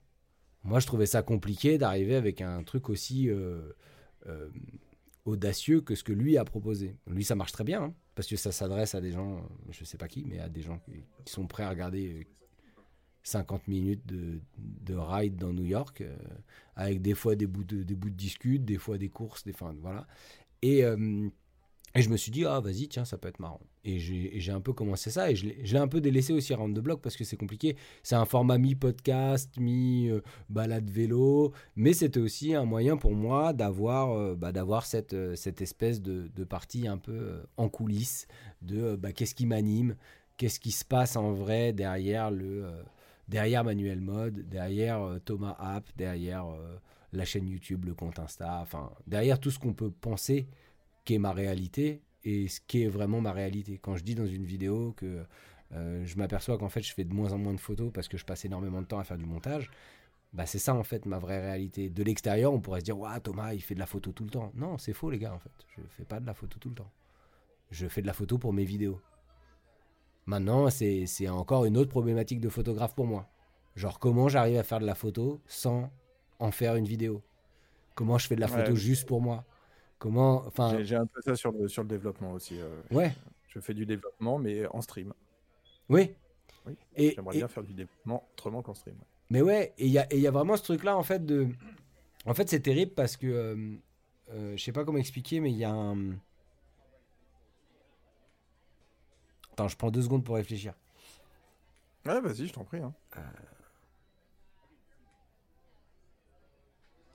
En fait, c'est le pendant C'est comme s'il fallait exploiter tout tout le temps. Euh, tout ce que l'on fait, faut l'exploiter pour autre chose.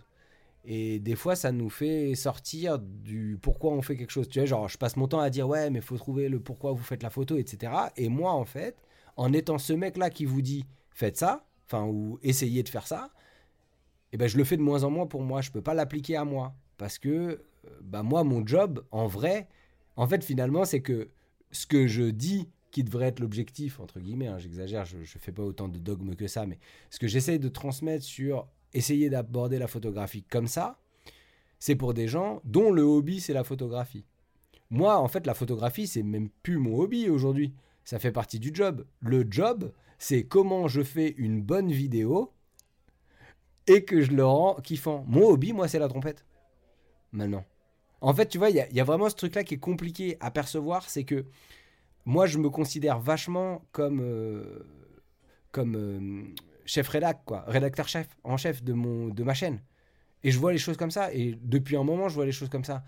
Oui, d'apparence, je suis un mec dans ma chambre, ou dans, mon bureau, ou euh, dehors en train de faire des photos.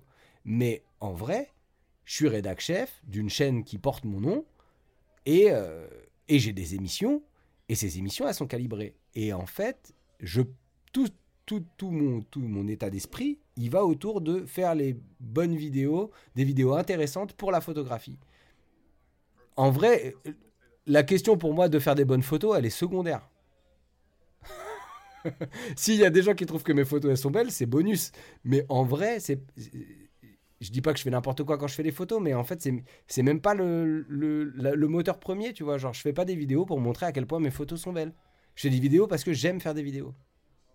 Et justement, c'est la deuxième partie de la, question. euh, quel a été et quel est l'accueil des personnes euh, quel des personnes Quel a été et quel est l'accueil des, abonnés, des, spectateurs de, tes chaînes? T'as quoi comme retour sur ton, t'as quoi comme retour sur ton travail? Ah, j'ai des retours, euh, j'ai des retours euh, hyper, hyper chouettes, hyper émouvants à plein de moments. C'est marrant que tu me poses cette question parce qu'on a tendance à focal sur les, sur les, euh, sur les commentaires négatifs et tout.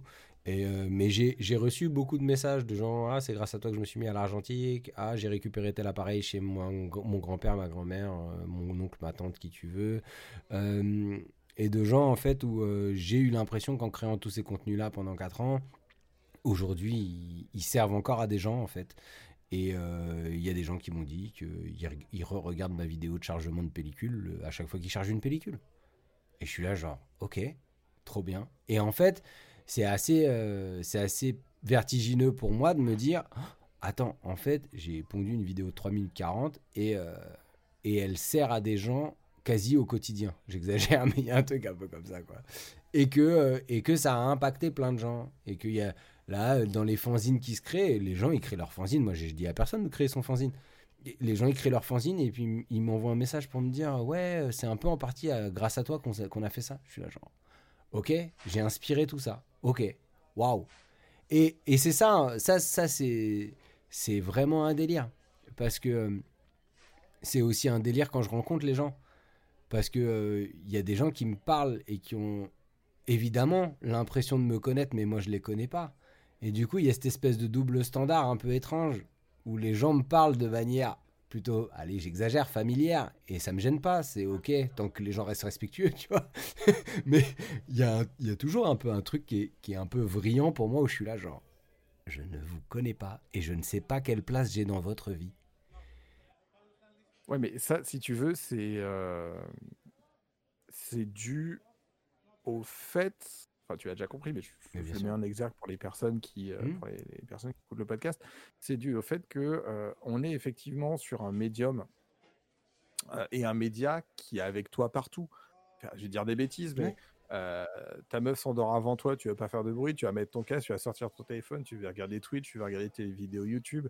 T'es aux toilettes, euh, ou t'es en train de te raser, ou t'es en train de faire un truc, bam, tu mets une vidéo YouTube, tu cuisines, bam, tu mets une vidéo YouTube.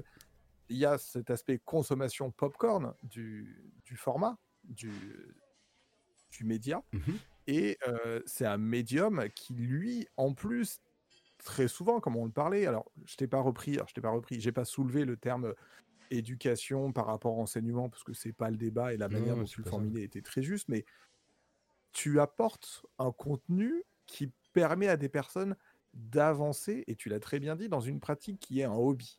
Donc dans une, dans une pratique qui te permet d'avoir une meilleure image de toi, une pratique Mhm. qui te permet de... Oh là là, j'ai passé une semaine chiante avec Catherine qui arrête pas de m'emmerder parce que la photocopieuse fonctionne pas, j'en ai rien à carrer. Hop, là, je prends mon, euh, je prends mon FTQL. Il a dit, alors c'est quoi Comment il a dit? Hop, hop.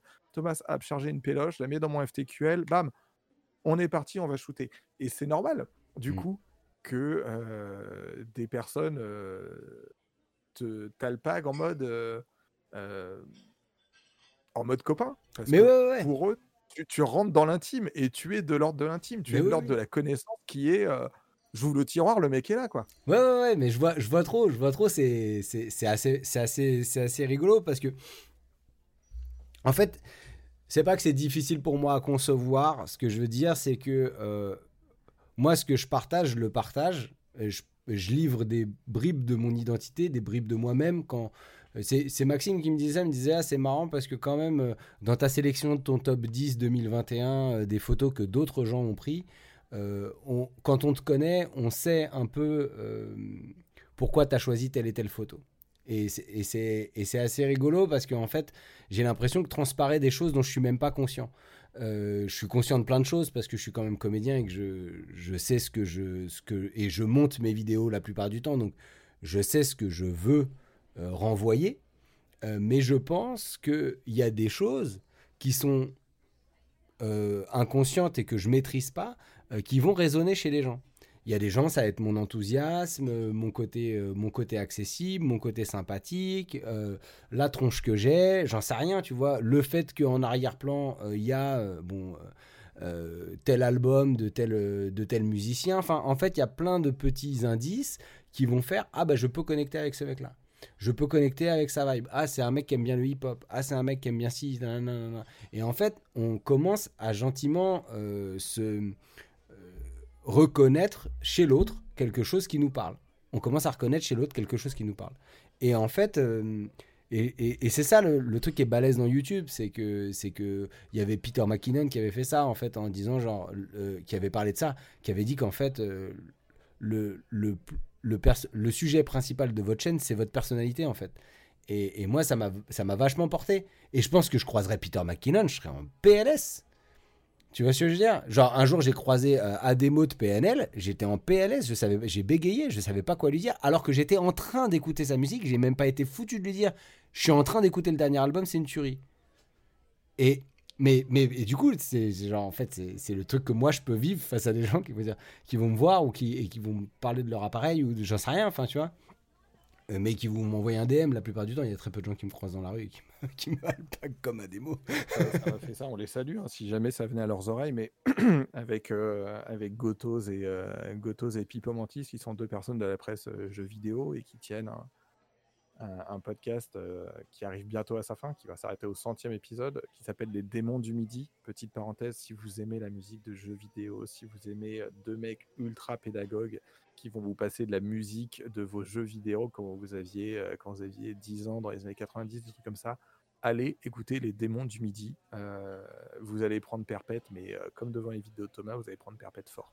Euh, deuxième petit sous-jacement de la question. Tu, alors c'est pas du tout, c'est pas du tout un test pour savoir si la personne avec qui je parle a des, a deux armoires Ikea à la place des chevilles, hein, du tout. Mais tu t'attendais à ce type de retour? Tu, c'est toujours, si tu veux, on- je crois savoir si je dis pas de bêtises. Là, on est au 25 épisodes. Il y a une longue pause dans le podcast pour tout un tas de raisons, mais je crois qu'un des épisodes qui a le mieux marché, c'est l'épisode 3 qui s'appelle Tabula Rasa, qui est Ok, je vais prendre 3 heures pour vous expliquer ce que c'est le triangle d'exposition, le Wow. CMJN, le RVB, le print, le web. Enfin, tu vois, vraiment genre cours formation photo. Pour moi, c'est un des moins intéressants parce que l'idée, c'est d'avoir des invités, Ouais. euh, des gens qui sont passionnants comme toi, tout ça, mais pour autant, c'est un des épisodes qui marche le mieux. Il y a toujours ce côté, parfois, on se dit, on va pas revenir sur le complexe de l'imposteur, mais il y a toujours ce, ce- ce moment où on se dit, ah oui, ça, j'ai fait ça. Ah, moi, je pense que c'est cool. Je pense que ça vaut, je dis une bêtise, je pense que ça vaut 7 sur 10. Bah, on va voir comment, vont les, comment les gens vont l'accueillir.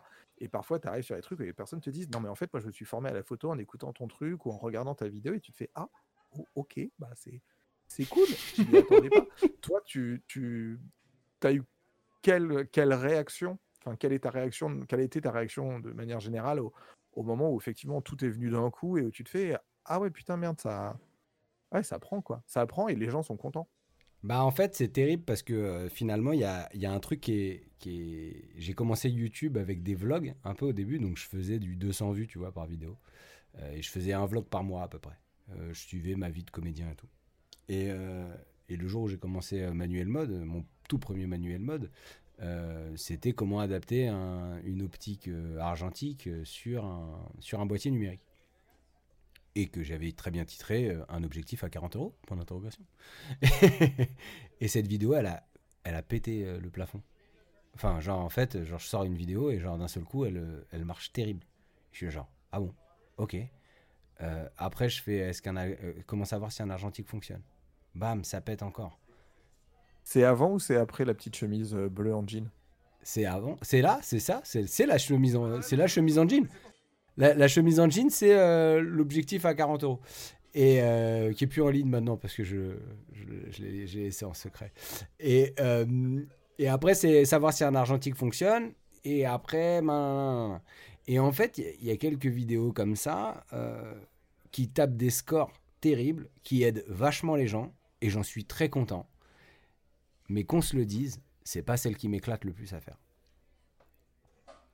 Et en fait, c'est ça, c'est le, double, effet qui se coule. Allez, petite, petite, euh, allez, elle, va, elle va avec le grain à celle-là.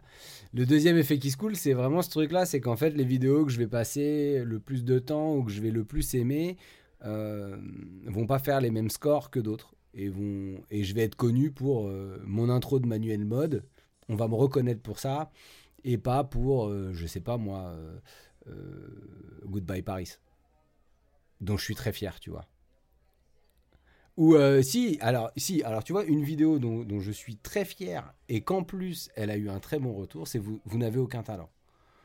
Euh, que j'avais fait avec des images de New York que j'avais pas réussi à caser ailleurs parce que j'avais pas pensé à faire une vidéo quand j'étais à New York et euh, j'avais fait des photos déjà, c'était bien.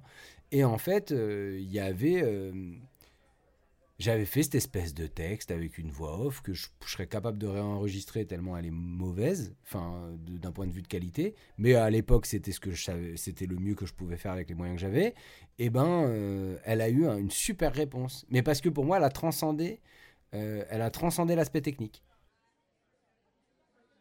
Et là, c'est un peu là où je me suis dit, ah, c'est marrant, euh, de connecter à un autre niveau avec les gens de connecter un peu au niveau d'au-dessus. Essaye de parler à, à, la personne qui commence la photo et qui va pas se sentir légitime à, à s'appeler photographe. Essaye de. Et, et, j'ai. Sans me le dire, mais finalement c'est ce qui a transparu, dont je me suis rendu compte avec le temps, c'est que cette volonté de ne pas être élitiste, euh, elle m'a beaucoup servi. Euh, parce qu'elle m'a permis d'avoir des gens qui suivent, qui sont dans une démarche euh, plutôt humble aussi de leur photographie et on n'est pas là à dire euh, t'as le meilleur boîtier ou t'as le meilleur truc, etc. Je serais incapable de faire face à la communauté euh, d'Olivier Schmitt.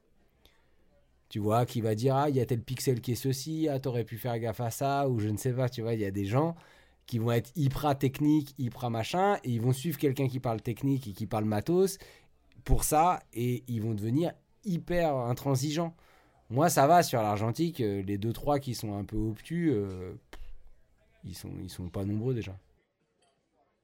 Et puis euh, moi, c'est un petit message à tous mes, euh, à tous mes confrères et consoeurs euh, qui sont dans YouTube et qui ont pas beaucoup d'abonnés, mais qui se prennent des, des fois des, des, des, missiles dans leur, dans, leur, dans leurs commentaires. Il y a aussi combien de temps ça prend à écrire un commentaire, combien de temps ça prend à faire une vidéo? Fin, de, fin du débat c'est toujours plus facile de critiquer que de, que de faire ça. voilà, en fait, euh, en fait, la personne, elle pourra dire ce que tu veux. Genre, moi, dans, dans...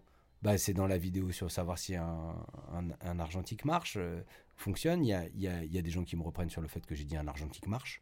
Euh, et, pas fonctionne. Et, et à la gueule, tu vas voir qu'il va marcher, il va prendre les petites pattes. Ouais, c'est ça. Je dis obturateur au lieu de, au lieu de, de, je sais même plus ce que je dis, mais je dis pas le bon mot. Mais à ce moment-là, c'était un Ouais, moment où je scriptais pas dire forcément. rideau au lieu d'obturateur. Ou, euh, Oui, c'est ça. Je dois dire, je, je dis une connerie. Je dis une connerie. Je dis pas le bon mot. Et alors, enfin, tu vois, genre là, ça moment- va, c'est pas, moment que ça- Du moment que ça s'entend, c'est pas. euh, en Oui. soi, c'est- pas bien.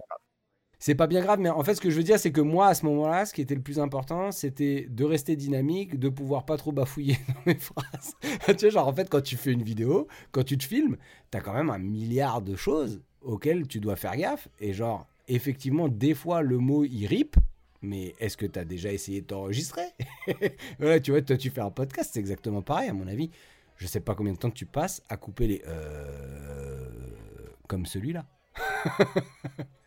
Là, on est à 2 heures de record. Je pense qu'on va arriver à 2h40, presque 3 heures de record, toi et moi.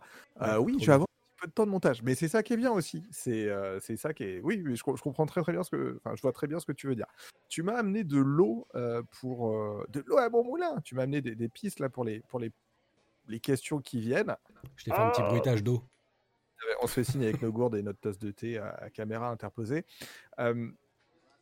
Tu, alors, si je dis pas de bêtises, une des dernières vidéos là a été sur du tirage argentique euh, en, en Belgique chez, euh, chez Morilab. D'ailleurs, s'il vous plaît, arrêtez tout. Allez voir les hoodies de euh, Morilab. Moi, je vais m'en prendre deux en taille M. Les deux, ils sont, ils sont complètement claqués. Ils sont magnifiques, hein. Et ils sont d'un confort, mon frère. C'est un délire. Oh là là. Ça- En plus, il fait chaud là. J'ai envie de. Ah, j'ai envie d'être dedans. Pas, Non, ils sont, en fait, ils sont vraiment. Alors, déjà, la broderie est de qualité, euh, le, le flocage est de qualité, et l'épaisseur du hoodie est, est très, très euh, confortable. Pour l'hiver, elle est parfaite. C'est, le, moi, c'est les, les vêtements un peu armure. C'est les, les vêtements que tu mets quand t'as pas envie d'aller dans ta journée. Bah, tu vois, ils te, ils te, ils te gardent, ils te gardent bien. Oui, la dernière vidéo, c'était bien ça, une vidéo tirage chez Mori Film Lab euh, à Bruxelles. on a pu voir passer euh, tes messages sur le, le, le teasing et sur euh, le, l'invitation à la première de, excuse-moi, l'image va rester. Yep. Est-ce que tu peux nous parler un petit peu du projet L'image va rester?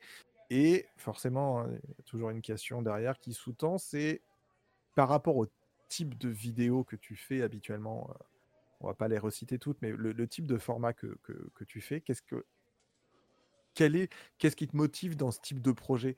En gros, c'est tu, tu veux raconter, tu veux, tu veux témoigner, que- quel est ton propos euh, entre euh, ton idée de, de- rencontrer la personne, te dire voilà, en fait, là, moi j'ai envie de te proposer un scénar sur une vidéo où je viens t'interviewer sur ton travail. Tu tires des photos en grand format, ton travail. Enfin, qu'est-ce que tu, quel est ton but, quel est ton propos par rapport à ça?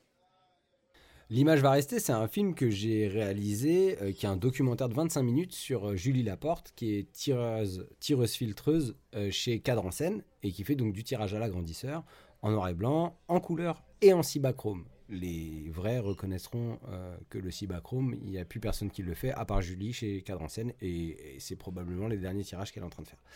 Quoi qu'il en soit, euh, moi j'ai rencontré euh, Julie en juillet dernier, Ouais, c'est ça, juillet dernier, et euh, je lui ai proposé qu'on fasse exactement ce que tu as dit, en fait. Je vais l'interviewer et, parler de son travail, et la suivre pendant qu'elle tire une de ses photos en grand format. Et la particularité du travail de Julie, c'est qu'elle travaille sur des, des photographies, euh, notamment des négatifs qu'elle altère, elle fait du mordançage et euh, sont des images qui sont abstraites en plus de ça. Donc autant te dire que moi j'avais mis, euh, j'étais au bord d'un précipice et j'ai chuté complètement dans cet univers-là. Et moi j'étais venu pour faire une vidéo à la base, un peu comme j'avais fait chez Emulsion, où j'avais fait avec Fred, où j'avais fait, j'étais venu faire une vidéo YouTube moi. J'ai passé la journée là, je suis ressorti, j'avais le cerveau sur le dos, et ensuite euh, j'ai trouvé formidable tout ce que j'avais vu et tout ce dont j'avais effectivement été témoin. Et, euh, et je ne pouvais pas juste en faire une vidéo YouTube. Je voulais en faire quelque chose de plus. Je voulais que ce soit quelque chose qui se rapproche plus du documentaire que du reportage ou de la visite de labo. À la base, j'y suis allé vraiment comme, euh, comme une visite de labo. Donc, le projet, il est ce qu'il est aujourd'hui, mais au moment du tournage, j'avais rien écrit de plus que trois questions euh, que je voulais lui poser et euh, tout tenait sur euh, bah, ce qu'elle, elle allait faire et ma capacité à vulgariser ou à retransmettre un peu toutes les subtilités qu'elle faisait dans son tirage de manière à ce que ça soit compréhensible, mais je le faisais sur, le, sur le moment. Il y avait Maxime qui était venu nous filmer et et moi, voilà, en fait, je faisais entre guillemets la traduction entre ce qu'elle faisait, mais même pour moi, ça m'aidait aussi à comprendre ce qui se passait, euh, parce que c'est quand même quelqu'un qui a, qui a quand même une, une expertise euh, assez aiguë. Donc voilà, en fait, l'image va rester, euh, il s'est un peu imposé à moi au montage, parce que je me suis retrouvé avec un film hyper intéressant et avec euh, deux, trois euh, axes et sujets sur, euh, sur l'endurance et sur, la, sur, sur ce que ça demande de faire du tirage. c'est un peu devenu mon axe principal et au point où il y a 3-4 mois, alors j'avais beaucoup de boulot, nos, plannings ça s'accordait pas avec, avec Julie et et j'ai assumé d'écrire des questions et d'envoyer euh, Emma Cortijo, euh, qui est une photographe avec qui j'avais fait un échange et qui est devenue une pote, euh, filmer une interview de Julie. Et pour sous-tendre vraiment, enfin pour, pour faire une interview un peu maîtresse de, du film, qui allait pouvoir repasser dans des choses qu'on s'était déjà dit, qui étaient dans ma, ma, version de montage à ce moment-là, et, et d'autres choses dont on n'avait pas pu forcément parler. Et c'est ainsi que c'est fait. Euh, l'image va rester. Et le résultat étant euh, ce qu'il est, à savoir pour moi un film euh, techniquement bien, mais peut mieux faire. mais d'un point de vue de sujet, le sujet est tellement fort que on peut s'accommoder des quelques imperfections techniques qui sont dues au mode de production de ce film qui n'était pas prévu. Après, tu peux pas avoir un, tu peux pas avoir un, j'allais dire un résultat professionnel. C'est pas le terme professionnel. Non, mais on s'entend et je, le prends tout à fait comme il faut. Tu peux pas avoir un résultat euh, équivalent à euh, deux caméramans, euh, un chef op et deux personnes qui vont gérer le son quand tu travailles, quand tu avec un boîtier à 500 E, Lumix G7. L'important, effectivement, je pense, là, de, ce que j'en ai vu, est le, le, le dialogue au sens large que tu viens créer avec. c'est un terme, alors d'habitude, ce terme-là, qu'on utilise, on, on en parlera plus tard, il est, pas, il est, rarement, il est rarement glorieux, mais avec cette opératrice de tirage. C'est une oui, oui, oui, carrément, Une personne qui a c'est vraiment opératrice au sens noble. C'est la personne, tu mmh. dis, ok, voilà, enfin, c'est c'est un art, c'est pousser le, enfin, amener le, tirage, le tirage papier à, la notion de, à la notion, à la notion d'art. Et c'était quelque chose qui, je crois, est dans le, est dans le teaser quand elle dit, bah, au final, pour moi, l'appareil photo, mmh. c'est plus un moyen de ramener de la, de la matière, de mmh. collecter de la matière, et pour moi, le vrai job, il se fait derrière, euh, derrière au tirage. Ouais, ouais.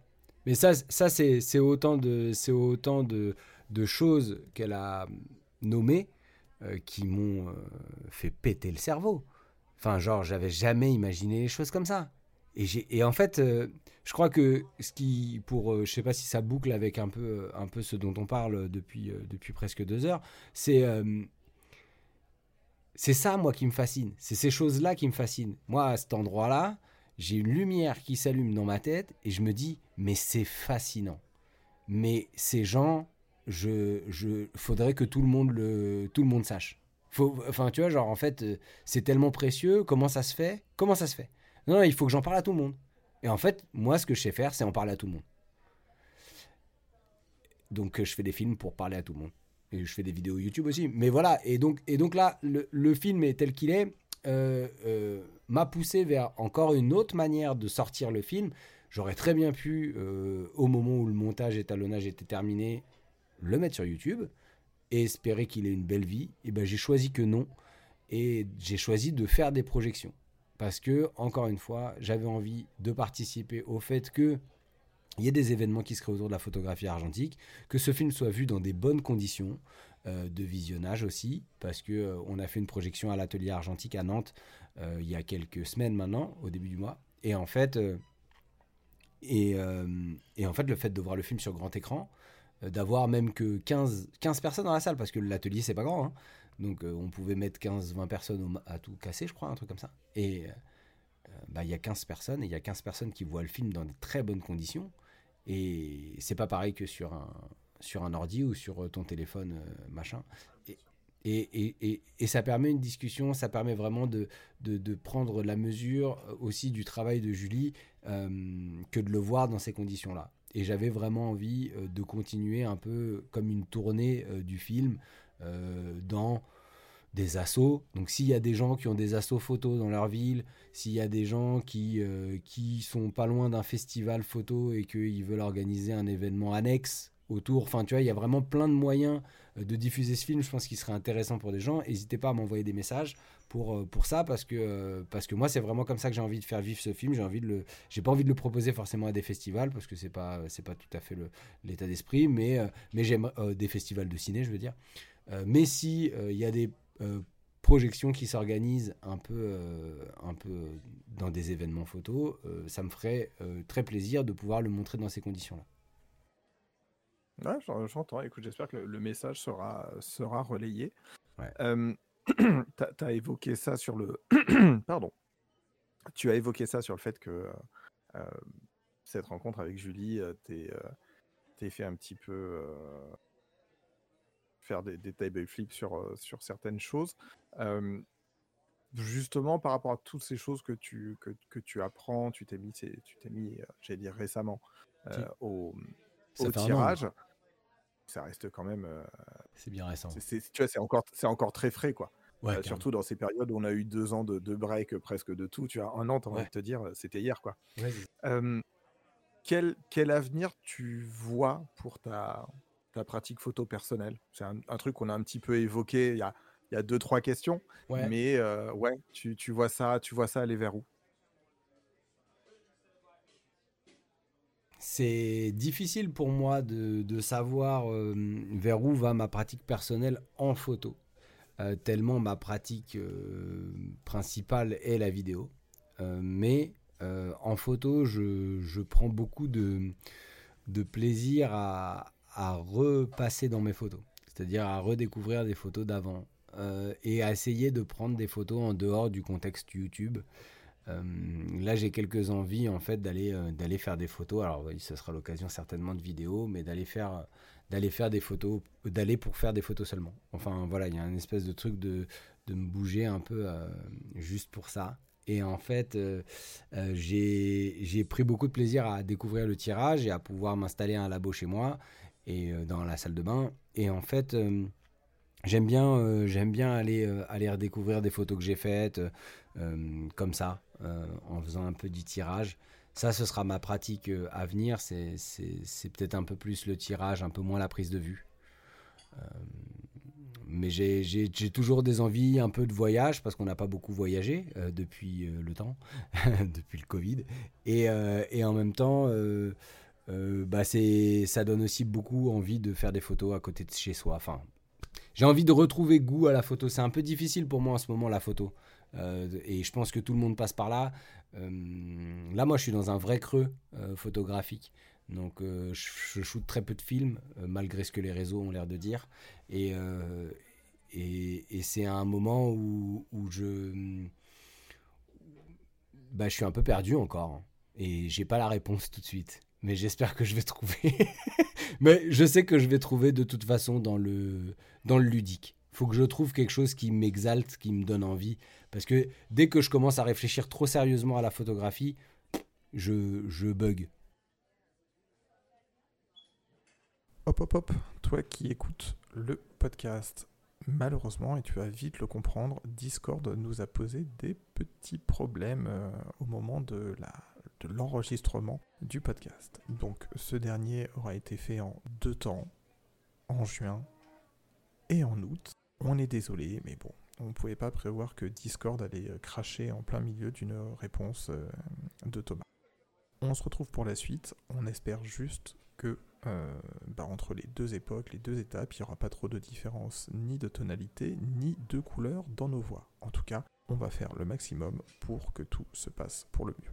On retrouve tout de suite Thomas pour la suite de l'épisode, et moi je vous dis à très bientôt pour un prochain disclaimer. Des bisous Question purement sur le, marché de l'argentique. Donc on voit, on en a discuté déjà que depuis quelques années, l'argentique revient euh, grandement à la mode.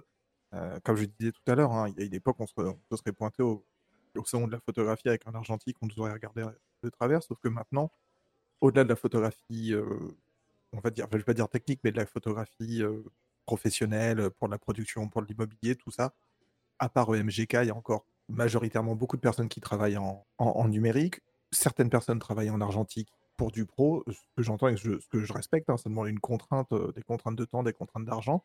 La question, là, elle est comment toi tu analyses l'évolution du marché argentique ces dernières années avec deux petits tiroirs?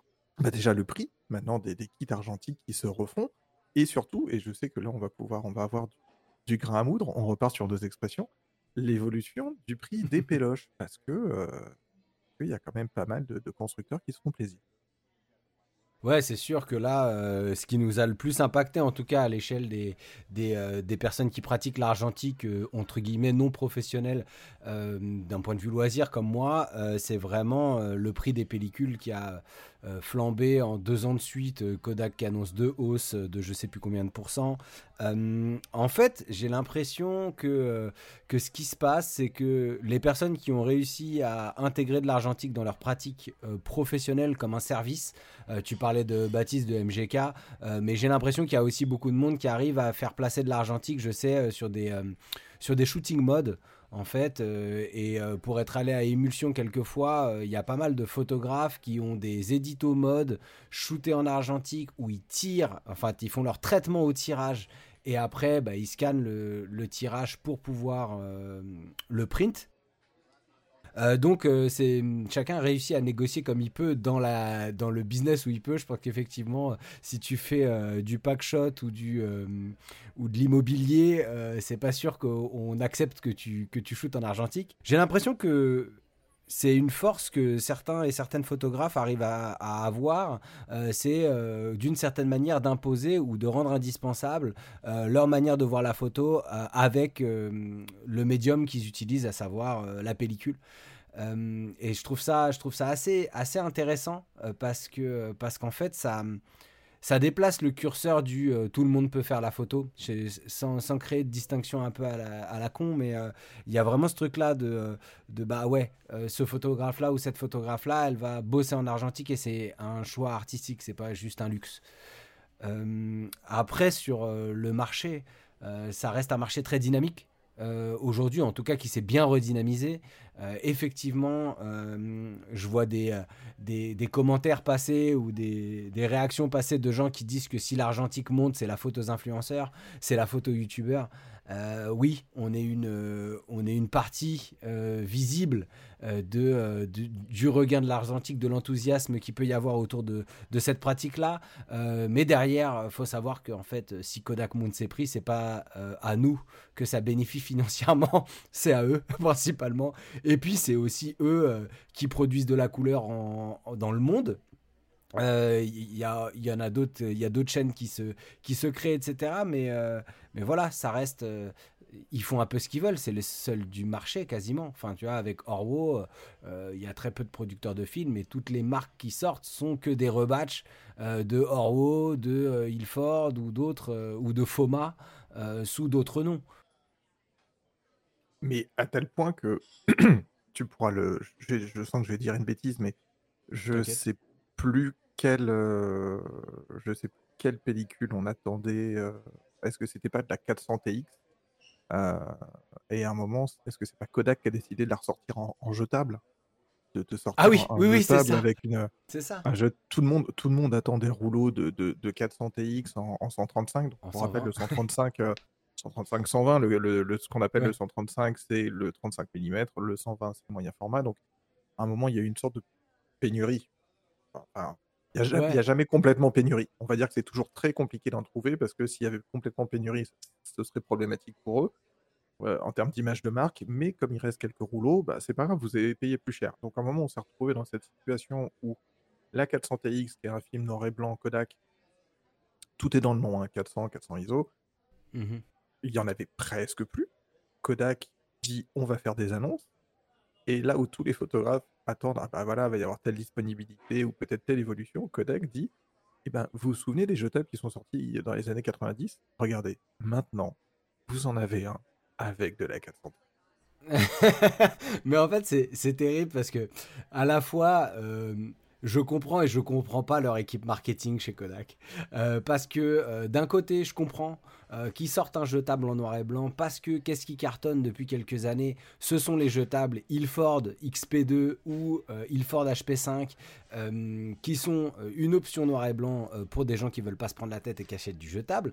Et d'un autre côté, on est sur des entre guillemets pénuries de films en couleur ou en autre, et ils se prennent la tête à plutôt que de focal sur on va produire du film, on va produire plus de films et on va inonder le marché de films, ils le font en, créant des, enfin en, en, en re- renouvelant des fun savers, mais en mais en 400x ou euh, ou en sortant même, euh, tu vois, j'en parlais il y a pas longtemps, euh, la Gold 200 quand elle est sortie, moi j'étais là genre pourquoi vous faites ça? Enfin, genre, d'un côté, c'est intéressant parce que, oui, euh, un film entrée de gamme à 12 euros, hein, on s'entend en moyen format, euh, c'est intéressant en couleur aujourd'hui parce qu'on avait notre seule alternative, c'était la Portra, euh, quasiment, ou les films Lomo. Et, et en même temps, en, en 135, qui est finalement le format le plus utilisé, on n'a quasiment pas, de, pas, pas de stock, mais on est, en, on est en rupture de stock les trois quarts du temps sur les Color Plus, tous les vrais films entrée de gamme 135 qui sont vraiment pour les débutants, euh, les gens qui n'ont pas un budget euh, illimité et une grande partie des personnes qui, fait de qui font de l'argentique font du 135. Et ben, ces films-là, pourquoi vous mettez pas le max là-dessus? Pourquoi vous reproduisez pas de l'Ultra Max, de la Color Plus et, euh, de la Gold en, en 135 plutôt que en gros de vous faire chier à sortir un film 120 euh, comme si ça allait être la majorité des gens qui shootent en 120. On sait très bien que c'est pas la majorité des gens qui shootent en 120. Et, et ça donne un truc euh, enfin, qu'on a tous pu voir. Alors déjà, on sait qu'il y a énormément de, de types de pellicules qui, ces 20-15 dernières années, se sont arrêtés, ont Ouais. disparu parce que les, j'allais dire les studios, ce ne sont pas les studios, mais parce que les fabricants, que les chaînes de production sont, sont mortes. Mhm. Quand j'ai... On revient toujours sur du perso, hein, de toute façon c'est un podcast de discussion, donc forcément à un moment on va raconter un petit peu aussi ce qu'on fait nous de notre côté. Quand je me suis acheté notamment mon 645 après avoir vu des vidéos sur 640 sur 645 et m'être dit ok, je peux patate, moyen format, jamais testé, on est parti. J'ai commencé en attendant que le boîtier arrive à regarder un petit peu des péloches. J'étais Hum, quand même ça. Ça picote. Ah. Euh, J'aurais peut-être dû regarder ça avant en fait. Ouais, c'est J'ai commencé à regarder des péloches sur des sites, enfin des rouleaux sur des sites euh, d'achat euh, d'occasion.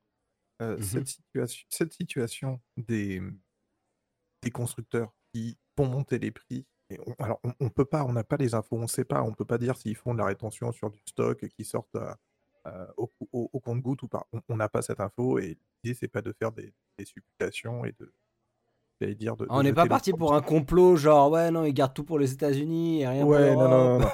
mais, mais, mais ça. Oh zut alors. Euh, on, on va laisser tranquillement les complotistes de la photographie là où ils sont, euh, au bout d'une corde asséchée en plein soleil. Euh, mais là, le truc, c'est que on arrive sur des personnes qui vont vous vendre des packs entiers de péloches. Et là, on peut pas vérifier. La personne vous dit oui, alors ce stock, soit pellicule périmée, parce que la pellicule périmée a un vrai intérêt dans la photographie. Pour faire très très court, une pellicule périmée, elle peut avoir des petites modifications de couleur, des petites modifications de chimie, donc ça va amener un traitement très, un peu différent à la photographie. Ça, c'est un, un- un à Ça côté. va ramener surtout beaucoup de grains en plus. Donc si les gens aiment le grain, c'est un peu le feu. Après, ça peut perdre en sensibilité, donc faut un peu la surexposer pour, euh, pour obtenir un rendu en fonction de, de l'âge de la pellicule. Mais oui, il y a ce côté un peu expérimental qui est hyper intéressant dans la, dans la pellicule périmée, je trouve. Complètement. Et, et bah, d'ailleurs, j'ai récupéré plein de pellicules périmées de mon pater qu'il faut que j'utilise en 135. Enfin, mais, mais à côté de ça, euh, comme je disais, on a des personnes, et on ne peut pas vérifier ça, qui vous disent, bon, bah là, moi, j'offre les packs, généralement, c'est 5 péloches. Euh, moi, je vends 3 packs, donc 15 péloches, qui, sont, qui ont toujours été conservés au frigo ou au congélo, et qui vont sur des films qui sont justement en pénurie, la 400TX, de la Portra 100, 400, 800, vendent à des La Pro prix. 400H, euh, des, toutes les Fuji, là, la Pro 400H, la Pro 160S, c'est des, des films qui valent, qui valent un bras maintenant. Mais je voulais même pas aborder les Fuji parce que pour moi elles sont, euh, elles sont, elles sont hors de prix par rapport déjà les Kodak sont enfin les, les prix. euh, de toute façon, on, on- on parle de, de sites comme Le Bon Coin, donc c'est pas un- eBay, Le Bon Coin. Les personnes revendent ça euh, très très cher.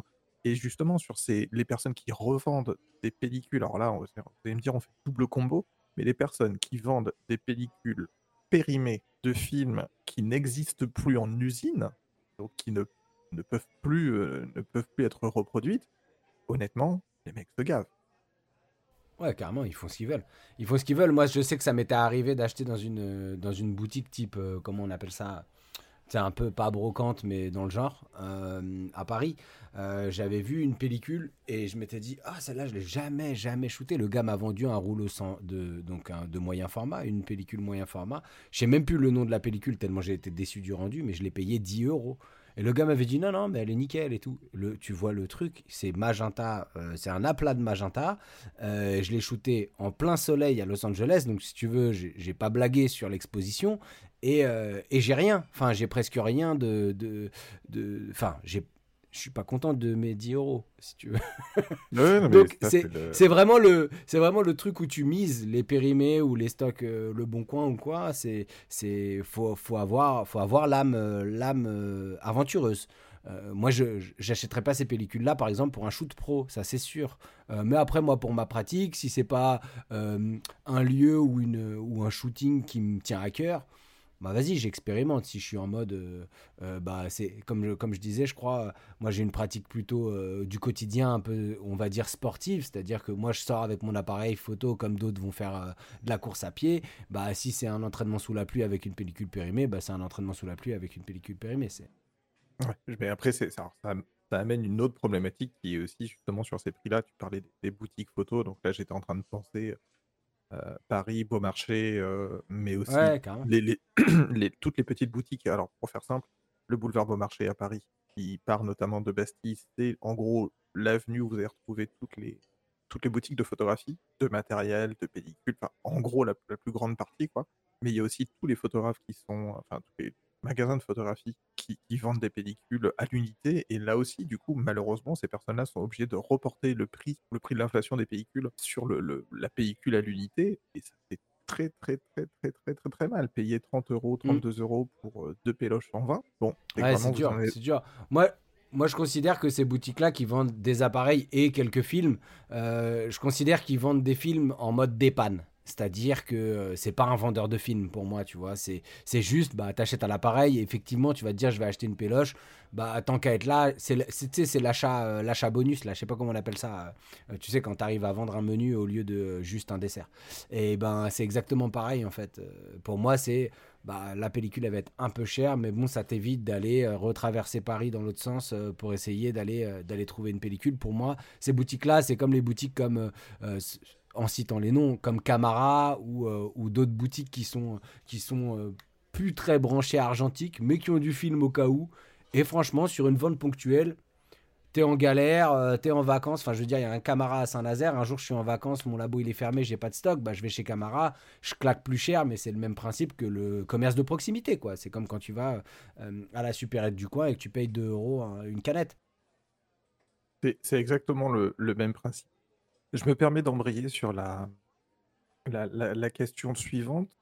C'est quelque chose qui, moi, m'avait euh, marqué euh, assez, assez fortement te, concernant, parce que je rappelle la première, une des toutes premières premières vidéos que j'ai vues de toi, c'était cette balade en vélo où tu faisais ce round block disais, bon, bah voilà, là, on, est en train de réfléchir à, je suis en train de réfléchir à ce que je vais faire de, de, manuel mode parce que les reviews, en fait, tu, parlais de ton modèle économique, du moins du modèle économique de, de, manuel mode et de comment, ça se, comment les choses se passaient pour toi. En quoi est-ce important à tes yeux, par rapport à ta production, hein, euh, d'être indépendant des marques, des fabricants et, des constructeurs, toi en tant que créateur de, de, contenu? Alors attention, avant que, avant que Thomas réponde, on, le sait, et ça fait, je, je passe très vite sur ça, on le sait, c'est aussi une pratique et un moyen de vivre et de faire fonctionner cette économie des deux côtés, et de la partie, des, et de la partie euh, créateur de contenu et de la partie des marques. On peut avoir des contenus sponsorisés. Il n'y a aucun problème avec des contenus sponsorisés. Bien au contraire. La seule chose qui doit, la seule chose importante dès le début du média, on explique et on dise, voilà, là, ce contenu est sponsorisé parce que, je veux dire une bêtise, euh, Loupedec m'a envoyé son Loupedec Plus pour que je teste, ou Epson m'a passé son euh, Epson V600 pour que je teste sur du C'est du contenu sponsorisé.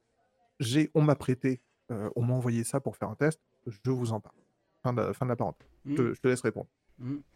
Bah, en fait, la question du, de l'indépendance, moi, c'est quelque chose que je me pose depuis longtemps. Euh, en tant que réalisateur et euh, en tant qu'artiste en général. Euh, c'est un peu bizarre de se dire ça pour celles et ceux qui me connaissent uniquement par YouTube de me dire artiste, mais en fait c'est mon job de base. mon job de base c'est de faire des films, mon job de base c'est de jouer dans des films et j'ai toujours eu une approche en fait entre guillemets artistique, même si j'ai l'impression sur YouTube de créer un contenu euh, divertissement télé. Mais ça n'empêche que euh, je l'aborde un peu de cette manière-là. Euh, je suis assez fan de, cinéma hollywoodien, j'aime beaucoup les gros blockbusters et j'aime aussi beaucoup le cinéma indépendant, notamment le cinéma indépendant américain. Et en fait, il y a ce truc-là où... Moi, YouTube, je me suis dit, bon alors, comment ça fonctionne? Ok, tout le monde peut poster. Bon, c'est la liberté entre guillemets. Bon bah après tu te rends compte qu'il y a deux trois il y a deux trois il y a deux trois freins euh, pour fonctionner avec les annonceurs. Bon bah alors d'accord en fait on est dans l'ultra libéral, on est dans le tu travailles tu travailles tu travailles gratuitement en espérant un jour avoir une reconnaissance suffisante pour avoir un soutien de la part des marques. Et là, je suis là, je me dis, mais quand même, ça colle pas tout à fait avec mon truc. Ce que je pensais arriver sur YouTube avec une liberté absolue de création, euh, je suis mon propre boss et peu importe le nombre de vues, peu importe combien ça me rapporte, ce qui me motive, c'est ma capacité à créer des vidéos. Mais en fait, c'est quand même ingrat. Euh, parce que tu t'uses, tu t'uses à, créer du contenu, à créer un contenu dont tu es fier, de qualité, euh, sans forcément de rétribution financière.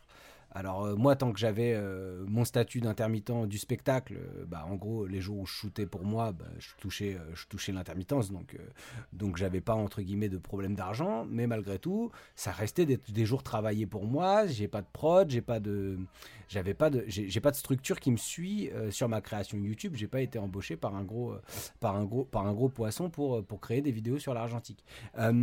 donc moi, ce qui ce qui a été important pour moi, ça a été de me faire grossir à moindre coût, euh, à moindre effort, si on veut. Euh, c'est comme ça qu'est né Manuel Mode. C'est un peu euh, comment C'est un peu froid comme postulat, mais c'est vrai. je me suis dit qu'est-ce que je peux créer hebdomadaire, de manière hebdomadaire, sans que ça me prenne trop de temps de tournage et, euh, et que bah, les gens ils aient un rendez-vous euh, et, qui me entre guillemets me coûte pas trop, c'est-à-dire me demande pas ouais deux jours de tournage, deux jours de montage. Il y a des manuels modes, je les tournais le matin, je les montais l'après-midi et c'était fini. Euh, les, les reviews pas les, les, pellicules me prenaient un peu plus de temps, mais les notices d'appareil je savais comment fonctionnait l'appareil, j'écrivais le truc en une heure, je tournais en une heure trente, deux heures et ensuite, je, montais en 3-4 heures. Et, ça, c'était euh, mes contenus faciles. Et c'est ce qui m'a permis de grossir. Il y a quelques marques qui ont euh, bien voulu me passer des pellicules. Mais au bout d'un moment, j'ai fait le compte en étant euh, dans, les, plus gros youtubeurs français argentiques, francophones en tout cas. Et ben, je me suis dit, hum, une pellicule, c'est pas cher payé pour une mise en avant de produits. Euh, et malheureusement, c'est un peu comment fonctionnent les marques euh, sur l'argentique en France. Et, euh, et c'est ça qui m'a dérangé à un moment donné. Me dire, mais en fait, je participe à leur essor. Elles, elles ont des. Elles ont, c'est des entreprises au capital de je sais pas combien, c'est des multinationales, c'est ce que tu veux. Franchement, va, falloir, va falloir allonger les gars. Et c'est à partir de là que j'ai décidé en fait de répondre aux mails de sollicitation par je ne fais plus de placement de produits non rémunérés. Parce que pour moi, il y a, avoir du contenu sponsorisé, c'est être rémunéré pour placer le produit. C'est pas juste on m'envoie un produit gratuit. Le, produit gratuit, ça fait partie du deal en fait. Euh, c'est normal que tu me fournisses un produit gratuit pour que j'en fasse la promotion. Mais pour que j'en fasse la promotion, il faut me rémunérer puisque en fait c'est ma plateforme et ma plateforme c'est moi qui ai participé à la créer. Alors c'est un peu c'est un peu délicat aujourd'hui d'être aussi arrêté là-dessus parce que bah oui j'ai accepté les pellicules de chez l'homographie, j'ai accepté les pellicules Kodak au moment où ça me permettait d'avoir une légitimité vis-à-vis du public parce que bah, ces marques me font confiance en m'envoyant leurs produits, ça me fait rayonner autant que ça les fait rayonner. Mais je, je crois qu'on arrive à un point, excuse-moi je finis, on arrive à un point où on est suffisamment euh, de youtubeurs et de youtubeuses francophones aujourd'hui, on doit être plus d'une trentaine, quarantaine, euh, je compte toutes les, chaînes qui débutent, etc. Euh, on doit être une trentaine, quarantaine, et en fait, on pourrait tout à fait faire levier et refuser, même si on est une chaîne à 90 abonnés, refuser les plateformes de produits non payés. Un peu comme l'ont fait certains youtubeurs euh, vis-à-vis de, grosses marques comme Sony et Canon sur les youtubeurs tech, de dire, mais en fait, ça suffit plus de nous envoyer des appareils. Ça suffit plus de nous envoyer des optiques ou de nous prêter une optique deux semaines pour qu'on fasse une vidéo dessus. En fait, il faut qu'on vive. Et si tout le monde se dit, bah, on arrête de bosser gratuit, exactement comme en photographie, bah, peut-être que les marques euh, argentiques se, se, poseront la question. C'est un. Je vais faire un, parallèle très rapide, toujours dans le monde de la photo. C'est un, petit peu, pas complètement, mais c'est un petit peu la même problématique qu'on a euh, quand on participe à des concours photo. je sais que c'est quelque chose dont j'ai euh, énormément. Des, sujets que j'ai déjà abordés dans le, dans le podcast euh, ou en stream euh, quand on parle avec des personnes de, photos, mais faites toujours bien attention aux concours photos, ou même on vous dit oui, mais alors entrée gratuite, ou alors vous payez juste 2 ou 3 euros. Je vous rappelle que la propriété intellectuelle est quelque chose d'inaliénable, vous restez toujours le propriétaire de votre, de votre œuvre, et que de manière générale, même si c'est super tentant, même si vous pensez que euh, votre photographie, elle va tout défoncer. Faites quand même très très attention à ces concours, à ces organismes qui vous disent, ok, donc dans tous les cas, en envoyant votre photo, vous nous accordez le droit. Les droits, tous les droits. tous les droits. Si on a envie de les publier dans 10 ans euh, et que dans 10 ans vous êtes devenu un top photographe, euh, on la publiera. Vous toucherez que dalle. Il y a cette, il y a cette problématique-là, effectivement. Après, c'est tout à fait d'accord avec toi sur le fait, et, je comprends hein, le, que tu disais de dire, ah ouais, mais c'est peu compliqué là de répondre, enfin pas de répondre à cette question, mais en répondant à cette question, d'un côté dire, euh, bah non, en fait, il faut que les marques fassent leur, euh, leur taf. Bah oui, parce que bien sûr, euh, c'est du contenu que tu, c'est du contenu, tu fais la prod avec ton matos, tes lumières, ton temps, ton écriture, ton talent, ton, ton angle, ta vision. C'est normal que le, la boîte, en plus de fournir le matériel pour la, pour le, la création de contenu, à un moment rémunère. C'est même assez dingue de se mmh dire qu'on en est arrivé à un point où les gens vous disent Bah non, je pas en plus. Il faut se poser la question. Ouais, vous voulez, voulez, pas en plus que je vous rémunère. Mais, bah, mais ce que je te disais, c'est que c'est. C'est ouais, c'est ça. C'est assez euh, comment dire. J'ai que froid qui me vient en tête, mais euh, mais c'est assez froid. Mais en vrai, c'est un c'est un espace publicitaire. Je veux dire, tu te poserais pas la question de faire ta publicité dans Réponse Photo sans lâcher un billet à réponse photo. Bah, c'est pareil. En fait, c'est juste que oui, euh, moi j'ai ma personnalité, euh, mon, mon, magazine en ligne se base sur ma personne. Donc tu as l'impression qu'il suffit de me mettre bien. Mais non, en fait, ça. Moi, ce que je, te, ce que je disais dans, dans ce podcast à vélo euh, dont tu parlais, c'est assez marrant que tu aies, découvert. Euh, enfin, que ce soit une des premières vidéos que tu vois de moi, ce soit celle où je dis je vais arrêter ce que je fais depuis trois ans, tu vois. Mais, mais je trouve ça bien. Et il y a, y a, vraiment ce truc-là où, où, euh, où, à un moment donné, comment dire, j'ai perdu ma pensée. Je vais pas mentir. J'allais broder. J'allais, j'allais broder et puis là je l'ai euh. perdu. T'as bien cherché, t'as cherché, euh, t'as cherché sous ton siège ou sous ton. Elle est peut-être pas derrière toi, t'as pensé. Enfin. Euh, non, ah, Attends, c'est quoi le délire? Qu'est-ce que je voulais dire? Je disais quoi? On, parlait du fait que c'est, normal que les, les, boîtes, hein, enfin les boîtes, c'est normal que les, les gros studios, les grosses fabriques, à un moment te disent, se, se- se disent Ah, mais comment ça? En plus, vous, vous voulez que je vous paye? Bah ouais, bien sûr, ouais, parce que, parce que je le fais, je le bah, Mais- c'est mon taf, quoi. Voilà, et en fait, ce que je disais, c'est que dans ce, dans ce podcast à vélo, euh, ce que je déployais, c'est genre mon envie euh, de créer des plus gros, des vidéos plus ambitieuses, euh, des, euh, des, des- des formats euh, de vidéos qui m'intéressent plus que juste des tutos face cam, et que en fait, c'était ça, c'est que je trouvais plus moi de satisfaction suffisante à juste être face caméra et euh, parler de photos ou, euh, ou faire des reviews produits ou des, euh, ou des notices appareils ou des astuces ou j'en sais rien. Tout ce que je faisais dans Manuel Mode, ça me suffisait pas. Je préférais beaucoup plus euh, ce que j'avais commencé à faire avec les échanges argentiques. Euh, je préférais beaucoup plus euh, faire, des, faire des sorties photos, commencer un peu le tirage, rencontrer des gens. Et en fait, je me suis rendu compte que, bah ouais, moi, ma chaîne, et c'est sur YouTube, ça s'appelle une chaîne, donc je le vois vraiment comme une chaîne télé. Donc mon éditorial de chaîne, c'est de faire du contenu autour de l'argentique. Donc si j'ai envie de m'axer un peu plus vers le reportage, aller rencontrer des gens, des artisans euh, qui ont leur commerce, etc. Et sans, là, je suis pas, je suis pas du tout, euh, euh, je suis pas du tout cynique quand je quand je vais voir un labo comme Émulsion ou quand je vais chez Fred ou quand je vais chez l'atelier argentique. Je leur demande pas de me payer pour les mettre en avant. J'ai, je fais la distinction entre une multinationale et un commerce de proximité ou un artisan. Donc là, c'est moi, ça m'intéresse. Qu'ils vont me, me transmettre, ça a de la valeur euh, auprès de mon audience. Et donc le fait d'aller vers eux, euh, de pas leur demander, bah, évidemment, de pas leur demander de dire, bah voilà, c'est- votre pub, donc euh, donne-moi de l'oseille, je raquette pas les gens. Et ben en fait, euh, ça a un intérêt pour moi dans le sens où ça augmente la qualité de mon contenu. La dernière vidéo que j'ai sortie sur la Gold, j'ai fait avec l'atelier argentique, c'est un, un projet de double vidéo auquel j'ai pensé avec elle, en mode, bah en fait, moi j'ai plus assez de jus pour faire une critique de pellicule, euh, je vais m'adresser à des gens qui développent et tirent euh, ou scannent euh, des films toute la- toute l'année. et donc, bah, je vais m'entourer d'un labo qui va pouvoir avoir un regard plus professionnel sur une émulsion ou sur, une sortie. Et tout ça pour dire que finalement, maintenant, moi, j'ai envie d'aller vers quelque chose de plus balèze, même à, autre échelle, vu qu'on est assez nombreux à faire des reviews, bah, je vais arrêter d'en faire. Et moi, je vais faire, je vais faire le MTV de, de, de l'argentique. Donc, je vais faire euh, des grosses émissions avec euh, des challenges tirages en Belgique, euh, avec euh, des photographes qui shootent euh, tous sur la même pellicule. J'ai tourné ça cet été. Euh, on était six, on était cinq photographes à shooter euh, pendant une journée euh, une pellicule. Et, euh, on s'est fait une sortie photo à 5 et ça m'éclate en fait. Ça, c'est le genre de truc que j'ai envie de faire maintenant. C'est des grosses prods.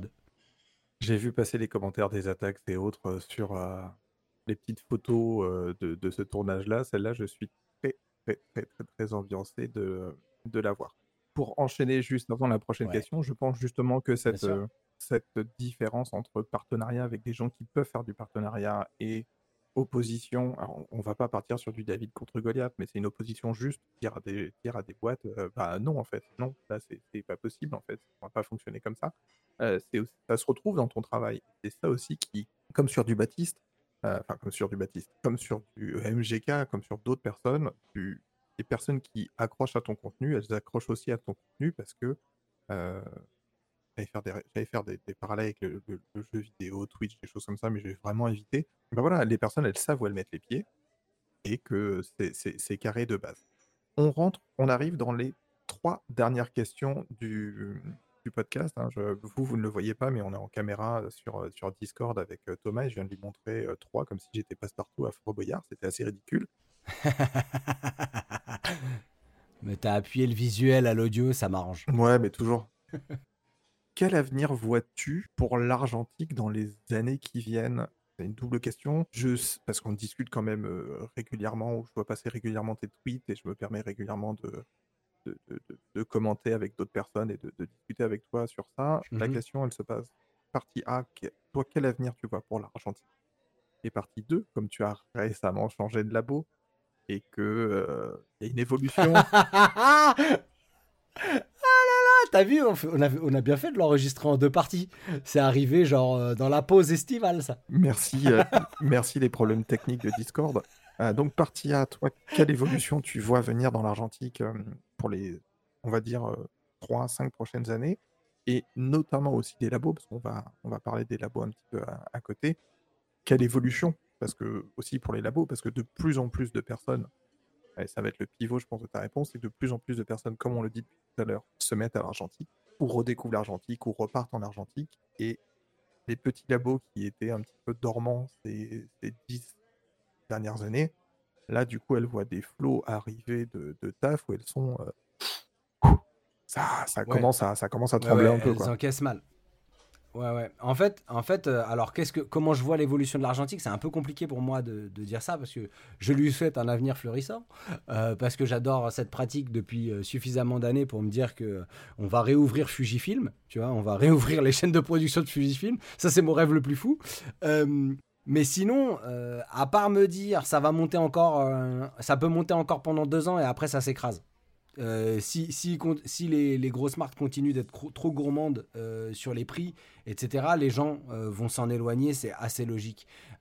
et il restera quelques irréductibles gauloises et gaulois qui, qui continueront de shooter un argentique pendant la, pendant la période creuse parce que bah, c'est ce qui les fait vibrer. Et toutes les personnes qui auront commencé juste par tendance, et c'est ok, hein, bah, s'arrêteront parce que euh, et se mettront à autre chose euh, avec des euh, avec boîtiers hybrides qui font des simulations de films très bien ou des applis. Enfin, voilà. Après, chacun trouve midi à sa porte pour ça. On revient sur les expressions.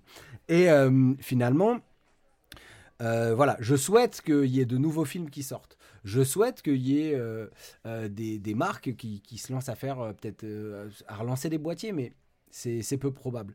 je sais pas comment expliquer. Euh, j'aimerais qu'il euh, y ait plus de choses sur l'argentique qui se créent euh, dans les années à venir. Et c'est un peu pour ça que, que moi, je suis assez content de la comment de l'émulation qu'il y a au sein des gens en argentique. Là, moi, j'ai rencontré quand même pas mal de personnes cet été avec qui je discutais depuis un an, mais qui que j'avais jamais vu en vrai et qui ont des ambitions d'ouvrir des lieux.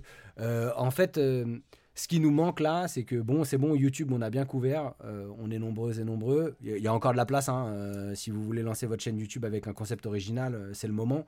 Et en fait, là, on a besoin de lieux. Là, on a besoin d'inonder la France de business autour de l'argentique parce que, pas, pas, pas, juste pour le business, pas pour faire de l'oseille, mais parce que les gens ont un besoin. Exactement comme avec le vélo. Euh, tu vois, il y a une grosse vibe de cycliste, de, de sortie, riding, je sais pas quoi, euh, euh, et, de café vélo et machin. Bah, en fait, c'est pareil, il faut qu'on fasse pareil avec l'Argentique.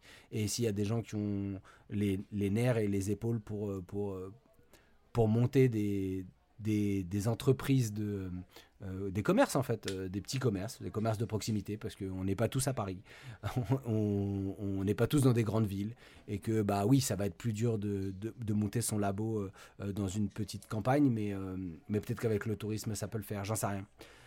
faites, faites, quand même vos études de marché. Hein. Euh, avant de lancer des trucs, mais euh, même des lieux, euh, des lieux avec des expos et tout ça, c'est assez, grisant de voir qu'il y a des, des, personnes qui ont envie de créer aussi des, juste des lieux de rencontre, pas forcément des lieux de vente, pas forcément des labos, mais un café. Enfin, moi, j'ai un peu ce rêve un jour, on verra, hein, de tenir un café où on fait pas de dev, on fait pas de scan, parce que j'aime, je fais pas ça, mais juste un café lifestyle argentique. Euh, avec euh, deux trois, euh, deux, trois magazines, des petites expos, des petites projections et, et, des bonnes ambiances, des petites soirées. des trucs où, où c'est aussi sympa de se retrouver là avec ces appareils parce que bah, tu vas croiser des gens qui ont des appareils aussi. On dépannerait peut-être deux, trois films. Mais voilà, c'est tout. Et, avant que tu. Avant, c'est parfait. Avant que tu repartes sur la, sur la deuxième partie, sur, sur, sur, les, sur les labos, deux choses. la première étant que pour pas les citer par rapport aux personnes qu'on suit respectivement, toi et moi sur Twitter, et qui sont chauds pour remonter des, des labos en ce moment, il faudrait peut-être faire euh, deux bâtiments collés, tu vois, un bâtiment qui, euh, qui fait du dev, Carrément. et à côté le petit café, et la deuxième qui est le, très très bon exemple de repartir sur les commerces de vélo et commerces de proximité. Tout ça, à l'inverse, des commerces de CBD qui pullulent dans Paris de plus en plus. Où, euh, Exactement. Dégagez-moi toutes ces boutiques de CBD. Exactement. Dégagez-moi toutes ces boutiques de CBD. Faisons des boutiques photos, s'il vous plaît. Merci. Ah, et le retour de Fujifilm. Non, mais c'est marrant. Mais mais c'est marrant, c'est marrant ce que tu dis parce qu'en en fait ça pourrait être ça pourrait être un repair shop, euh, enfin, tu peux avoir des, des ateliers euh, réparation d'appareils, changement de mousse. Enfin, en fait, euh, quand je suis allé chez Maury, j'ai vu la taille de leur local, donc à Bruxelles, Maury Film Lab. C'est immense. Ils pourraient faire une partie café. Ils le font pas et c'est libre à eux, tu vois. Mais ils ont déjà une zone de tirage. Ils ont leur, euh, leur labo euh, dev et scan. euh, et ils ont une table pour montrer comment fonctionnent les appareils. Mais ils ont un espace de ouf pour faire des soirées, pour faire des trucs, etc. Donc en vrai, effectivement, le plus dur aujourd'hui pour se lancer, c'est l'immobilier. Parce que bah, louer un bail ou acheter un bail pour, pour, faire, pour faire un truc sur l'argentique, c'est peut-être un peu risqué. Mais voilà, moi c'est moi c'est vers ça que j'ai envie euh, que j'ai envie d'aller. Et euh, tu posais la question des labos. Alors faut qu'il y ait plus de labos qui ouvrent. Mais s'il y a plus de labos qui ouvrent et ou que certains labos se disent waouh, je me prends une une petite dose dans ma bourgade, je pensais pas qu'il y avait autant de gens qui faisaient de l'argentique, tu vois, les petits labos un peu à l'ancienne et tout, euh, qui font des scans dégueulasses. Et ben en fait c'est ça. En fait pour moi ce qui va se passer et ce qu'il faut qu'il se passe, c'est que tout le monde relève relève son jeu, vraiment euh, que- que- qu'il y, ait des- qu'il y ait des bonnes prestations. Et des bonnes prestations pas trop chères. Et que euh, parce que c'est ça la, la- véritable concurrence des gros labos des, des- nations photos des négatifs plus des reportages images qui sont à Paris Euh, et ben en fait ces labos là si les gens trouvent un labo équivalent ou mieux pour moins cher avec des délais moins longs ils iront. C'est tout. Parce que c'est pas parce que tu as trois boutiques dans Paris euh, que, euh, que les gens viendront à toi. Alors oui, ça, ça te rend très visible pour les newbies, mais euh, les gens qui vont avoir qui besoin d'une meilleure relation client, qui vont avoir besoin de, de, délais décents sans avoir à payer un surplus euh, express, de traitement express parce que c'est des pros, etc., et ben, ils vont aller vers des labos euh, qui leur proposent une meilleure presta pour moins cher.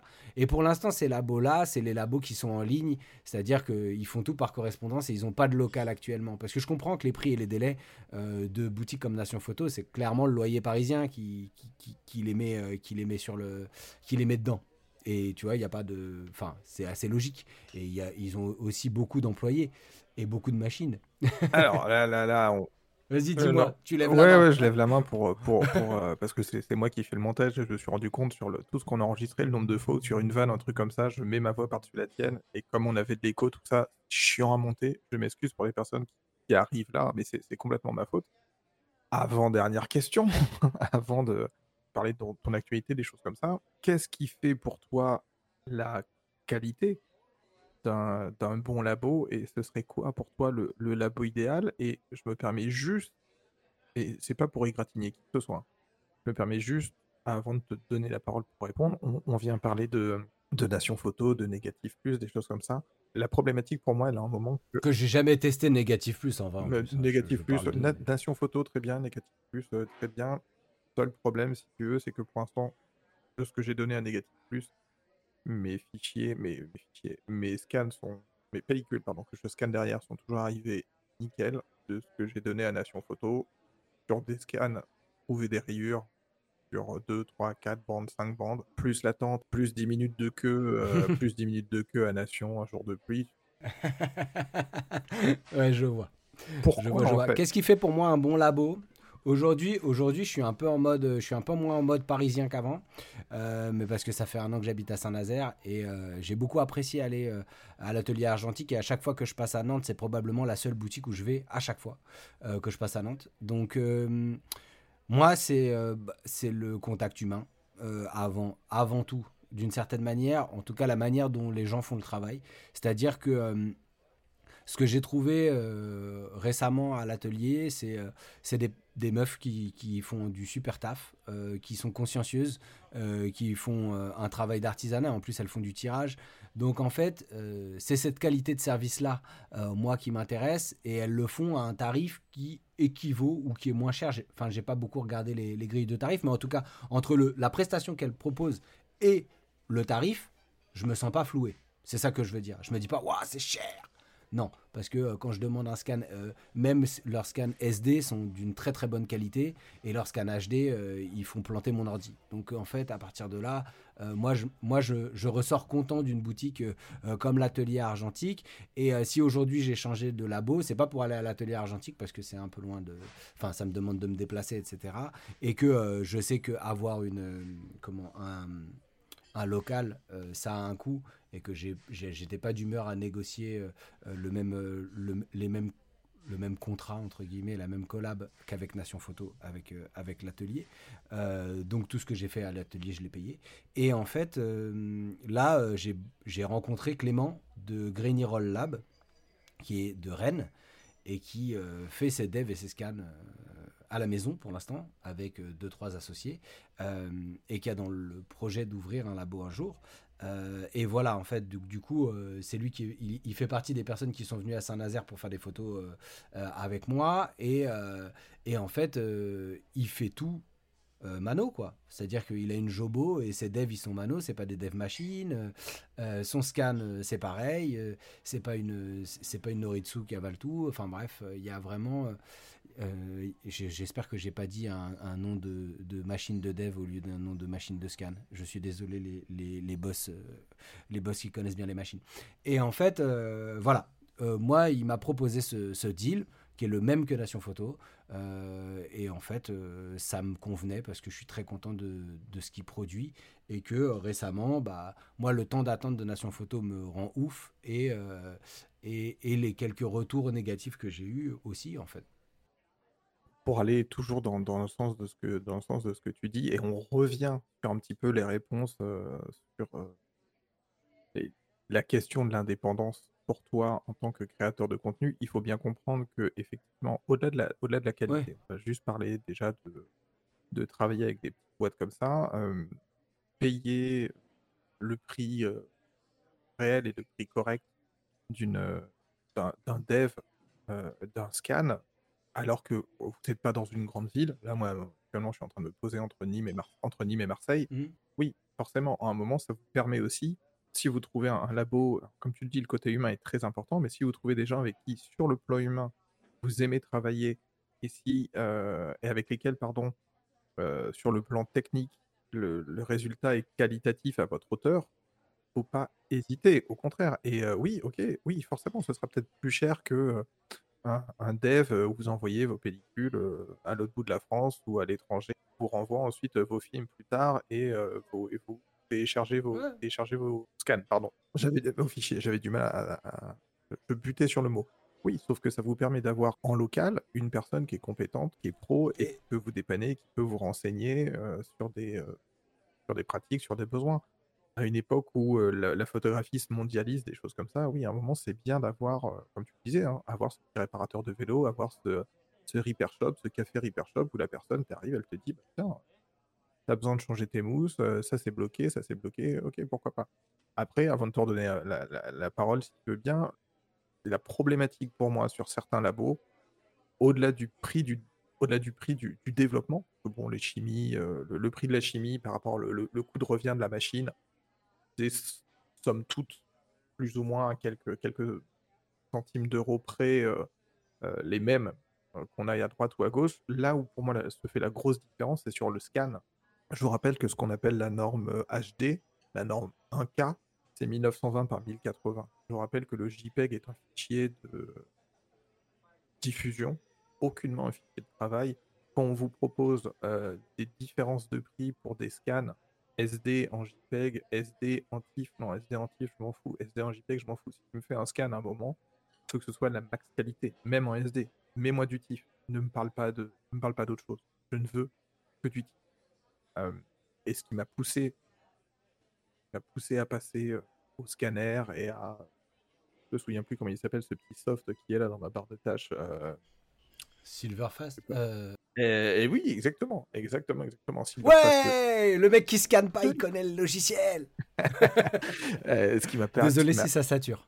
Non, non, non, c'est très bien, t'inquiète pas. Ce qui m'a, ce qui m'a donné envie de passer à un, Epson et Silverfast, c'est que au prix de développement, ok, mais au prix du scan, je scanne, si je scanne 30 pellicules par an, je, euh, je récupère complètement, je récupère complètement mon investissement. Et ça, c'est aussi vachement important. Et je suis maître, je suis maître de la qualité de mon scan et de ce que je vais avoir entre les mains derrière pour travailler sur, sur Capture One ou sur, sur, Lightroom ou sur Photoshop pour corriger les, les petzouilles. Ouais, ouais. Mais en fait, voilà, c'est pour moi, c'était trouver euh, quelqu'un avec qui bosser euh, et puis réhumaniser la relation. Parce que finalement, euh, je peux comprendre que je suis pas la priorité d'un labo comme Nation Photo parce que bah parce que je ne suis qu'un simple youtubeur et que enfin on bosse on a on a eu très peu de contacts en fait ces derniers temps. Et comme je fais plus de placement de produits je suis plus tout à fait intéressant. Enfin bref il y a une espèce de truc un peu euh, un peu comme ça. Et moi j'avais envie de bosser avec un labo euh, qui avec qui j'ai une relation euh, qui, qui, est, qui, est, intéressante quoi.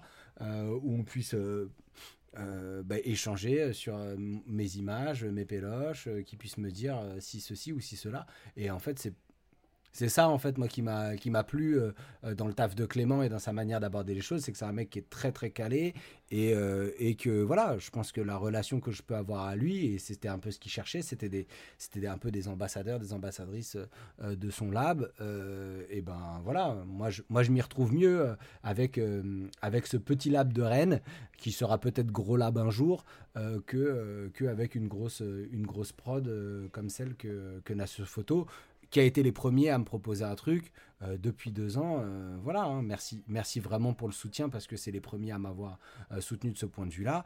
mais aujourd'hui, j'ai envie, j'avais envie de changer, comme, comme tout le monde pourrait avoir envie de changer de labo sans vouloir chier sur l'ancien labo. Bah, c'est tout, c'est genre la vie.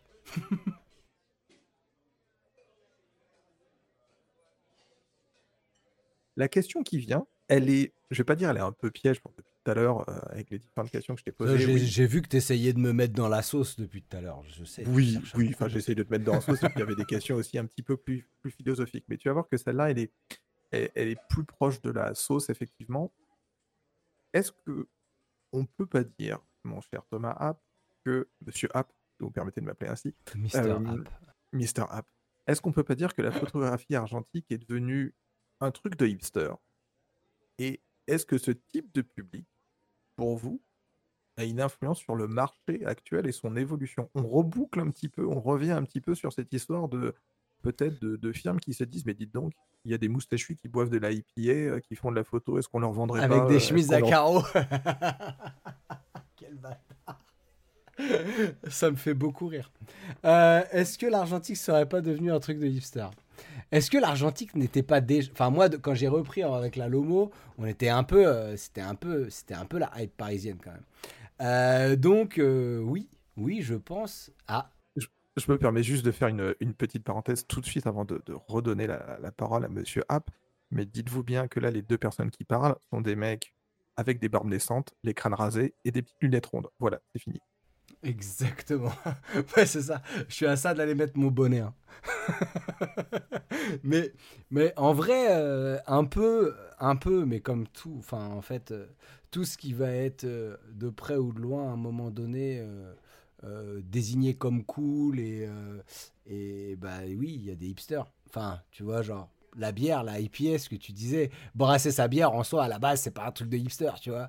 Et puis soudain, puis soudain Brooklyn, et puis soudain euh, le vélo, pareil. Euh, le, vélo, c'est le Tour de France, c'est pas, euh, tu vois, c'est pas les fixis, pignons fixes, blablabla, tout ce que tu veux, tu vois. Donc, en fait, tous ces trucs-là, les vinyles, la musique, en fait, vas-y, tout est devenu un truc de hipster. Le rap, c'est devenu un truc de hipster aussi. Enfin, en fait, il y a malheureusement, il y a cette espèce de truc, enfin, malheureusement, je sais pas, mais quoi qu'il en soit, on ne peut que euh, remarquer euh, un embourgeoisement euh, des pratiques que nous on trouvait sympas parce que mais parce que parce que c'est vraiment sympa en vrai parce que c'est juste que tout se fait avec tout, toute la différence pour moi peut se faire aussi au niveau du au niveau du porte-monnaie et le problème si on veut euh, l'appeler comme ça de la gentrification de l'argentique allez on sort des gros mots c'est que bah, ça fait monter le prix des boîtiers, c'est que ça fait monter le prix des péloches et que, euh, et que, et que c'est chiant pour les gens qui n'ont pas les moyens. C'est ça, le, ça le fond du problème. Après, euh, tout le monde fait de l'argent, enfin que tout le monde fasse de l'argentique et qu'il y ait des gens euh, qui mettent en avant tel ou tel boîtier, je trouve ça bien. Mais c'est comme de dire que, que les influenceurs ont fait monter les prix, bah potentiellement les influenceurs sont un peu des hipsters. Enfin, tu vois, genre en vrai, quel, qui est hipster? C'est genre, vas-y, philosophons. Parce que moi, de l'extérieur, je pense que tu as plein euh, de Jean-Michel Pixel qui me voient et qui me disent, mais c'est quoi ce hipster de merde? Alors que moi, je me considère pas comme un hipster. Oui, alors que non, non, enfin, je, vais dire oui, non, non. Euh, Qu'est-ce que c'est qu'un hipster? Bon Alors, on, on va pas revenir Ouais. sur la définition du terme hipster par rapport, euh, par rapport au, au- au jazz euh, des, des années 50, des choses comme ça. On n'est pas là pour faire de l'historique, mais c'est comme le terme geek. Quand on te dit, ah oui, t'es un geek, oui, techniquement, geek à la base, ça veut juste dire passionné. Donc, euh, que tu sois passionné de Mm. puzzle, que tu sois passionné de cuisine, que tu sois passionné de mécanique, oui, t'es es un geek. Ouais. On a mis ça après au- au-delà Mm. du spectre de.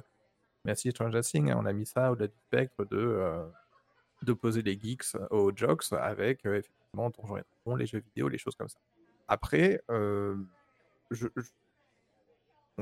comme on allait sur cette question de, de l'hipsterisation euh, et peut-être de la transformation de- du, marché, comme tu l'as bien dit, de toute façon, la photographie là est quelque chose, photographie argentique, hein, toujours sur le matériel, sur les pellicules, est quelque chose qui monte et ne cesse de monter. Par contre, je vous rappelle que euh, alors, je voudrais pas me fa- je voudrais vraiment pas me fâcher avec euh, les personnes de, quelque, de quelconque obédience euh, qui pourraient écouter ce podcast, mais que la seule chose universelle, c'est la gravité.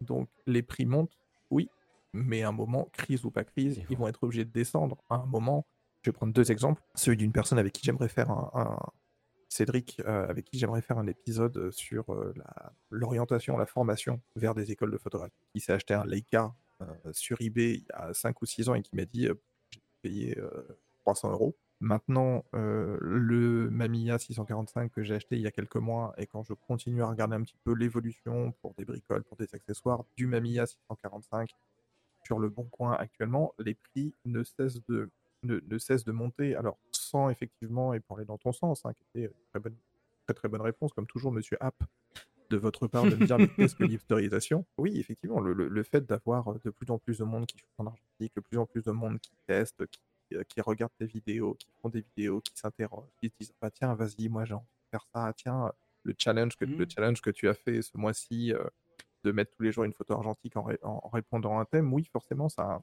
ça a des conséquences qui font que bah, les personnes qui retrouvent des vieux boîtiers, les personnes qui veulent vendre des boîtiers, euh, vont le faire euh, peut-être un petit peu plus cher. Les personnes qui ont des pellicules au frais vont se dire bah tiens là, j'ai peut-être besoin d'un petit billet, je vais les revendre. Et Carrément. malheureusement, actuellement, je vais pas dire c'est la conclusion à laquelle on arrive sur cet épisode, mais c'est que sur la sur la photographie ar- argentique en elle-même, euh, il y a une grande quantité de passionnés dont tu fais partie et dont je trouve euh, avec avec Baptiste et d'autres euh, et le Seigneur Zatax et Angéline et tout un tas d'autres personnes qu'on peut- qu'on peut suivre sur, sur Twitter. Euh, faites bien vivre la chose, mais autour de ça, autour de ce, autour de ce, de, de ce banc de poissons, euh, il y a deux trois, petits, deux, trois petits prédateurs qui tournent à essayer de, de taper des prix. Et on- malheureusement, Hmm. le temps, le temps va nous permettre de voir un petit peu ce que ça donne.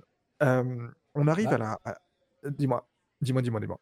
Non, non, mais en fait, en fait, c'est ça, euh, ce qui est, ce qui est, ce que je trouve, ce que je trouve assez juste dans ce que tu dis, c'est que, c'est que juste, euh, c'est Internet a tout accéléré. Enfin, euh, je parle comme un mec de 36 ans, mais j'ai 36 ans donc je m'en fous. Mais ce qui est, ce qui avant se, transmettait un peu de, euh, de, j'allais dire de la main à la main, le, le, dilos quoi. Euh, mais sur euh, la passion, tu croises quelqu'un qui est en argentique, il te fait, il te fait tester, faire une ou deux photos, et puis après tu te dis ah j'aimerais bien tester, ah nani, ben en fait ça, ça vaut fois 1000 parce que tu postes une story sur Insta et puis tu peux avoir énormément de vues. Il suffit que tu aies une audience qui n'était pas là à la base pour ça. Toi tu te découvres un centre d'intérêt et en fait ça accélère tout. Et c'est comme qui, en fait c'est la popularité euh, et le degré d'influence qu'ont les gens, qui est pas euh, forcément un truc d'influenceur, mais euh, je trouve que des ça se sait qu'il y a des gens qui font de la photo depuis archi longtemps, des, acteurs hollywoodiens, etc., genre des Viggo Mortensen. Est-ce que Viggo Mortensen a vraiment poussé des gens à faire de l'argentique? Je suis pas sûr. Le gars, il en a toujours fait, pourtant c'est Viggo Mortensen, tu vois. Par contre, euh, Frank Ocean qui va au Met Gala avec un Contax T2, bim, tout pète. Donc en fait, c'est- juste quel type de population, enfin quel type de, personnes il y a autour euh, de telle ou telle célébrité ou de telle ou telle personne euh, qu'on considère hype, euh, va réussir à, rassembler et à convertir son engouement pour quelque chose en un engouement général. Une très bonne conclusion de, cette, de cette thématique, de cette question-là, tu l'as très bien expliqué. Nous, on voit ça là au travers de la photographie parce que No Filter, No Filter Podcast est un podcast sur la photographie. On peut le voir avec le jeu vidéo, le rétro, on peut le voir Carrément. avec euh, Le rétro Le- gaming, c'est que ça. les planches, euh, les, les longboards, des choses comme ça. Soit vous allez avoir des personnes Carrément. on va, on va même prendre D&D, euh, donc Donjons et Dragons. Il y a des personnes qui, euh, qui vont rentrer dans du Donjons et Dragons un peu comme moi parce que j'ai écouté des podcasts de qualité de critique sur Game of Thrones, que je connaissais un petit peu Donjons et Dragons, mais j'ai pas eu l'occasion d'y toucher. Et puis je me, me retrouve des années après à écouter euh, presque 120 heures de podcasts de parties de, de- de jeux de rôle cumulés et d'autres personnes qui vont dire, et du coup on est sur une- quelque chose de très actuel, oh mon dieu, la saison 4 de Stranger Things, c'est encore plus Donjons et Dragons. Et, euh, et voilà, et donc tous les phénomènes sont, sont assujettis à cette notion de hype. La, je vais pas dire la vraie question, il n'y a pas de vraie question, il n'y a pas de vérité absolue, mais la question est sur quelque chose qui vous passionne. Ici, dans notre cas, la photographie.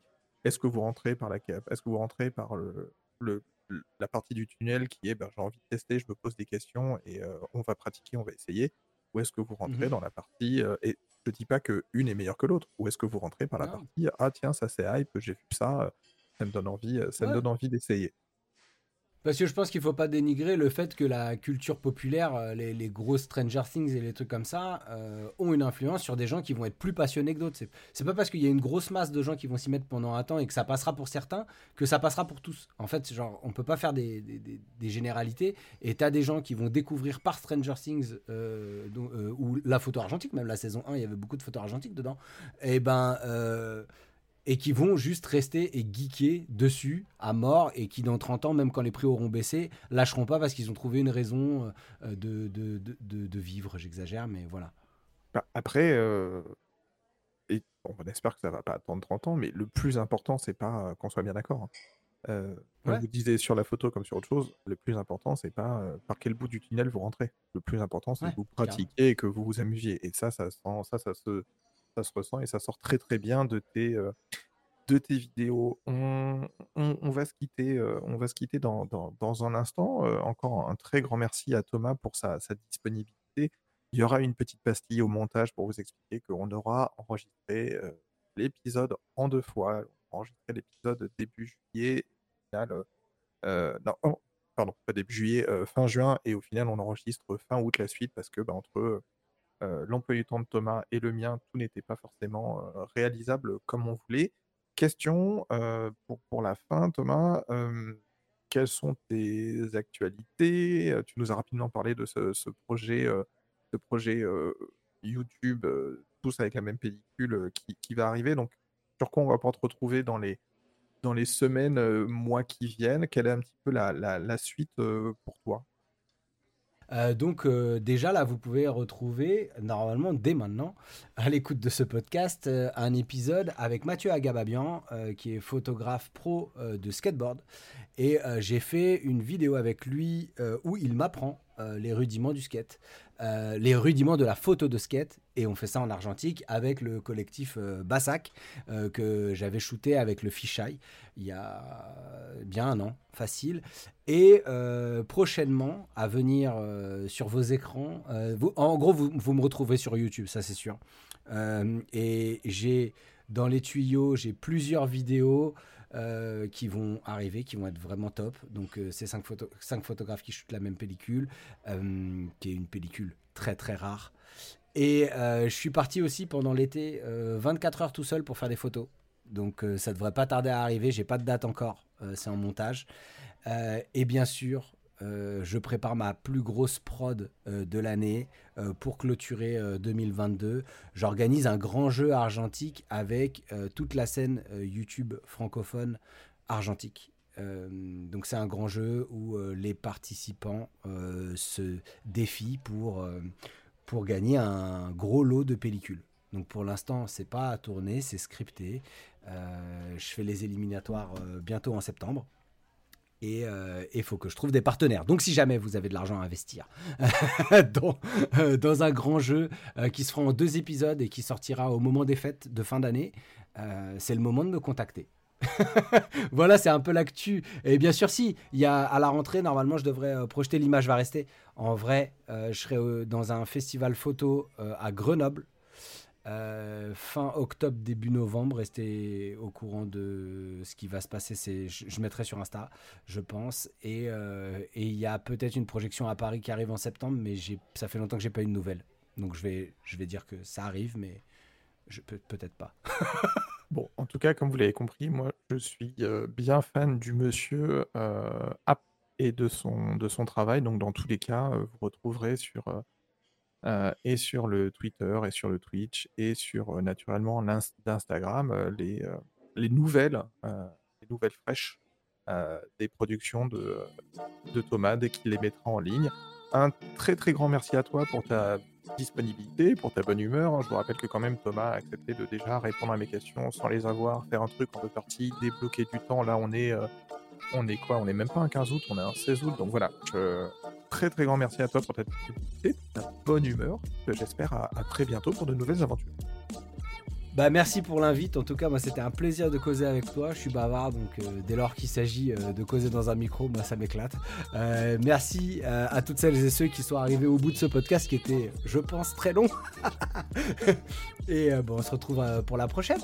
Merci beaucoup à vous. Prenez un grand soin de vous. On se retrouve à très bientôt pour un prochain épisode. C'était Gozer, c'était Thomas pour nos filters. Merci beaucoup. À bientôt.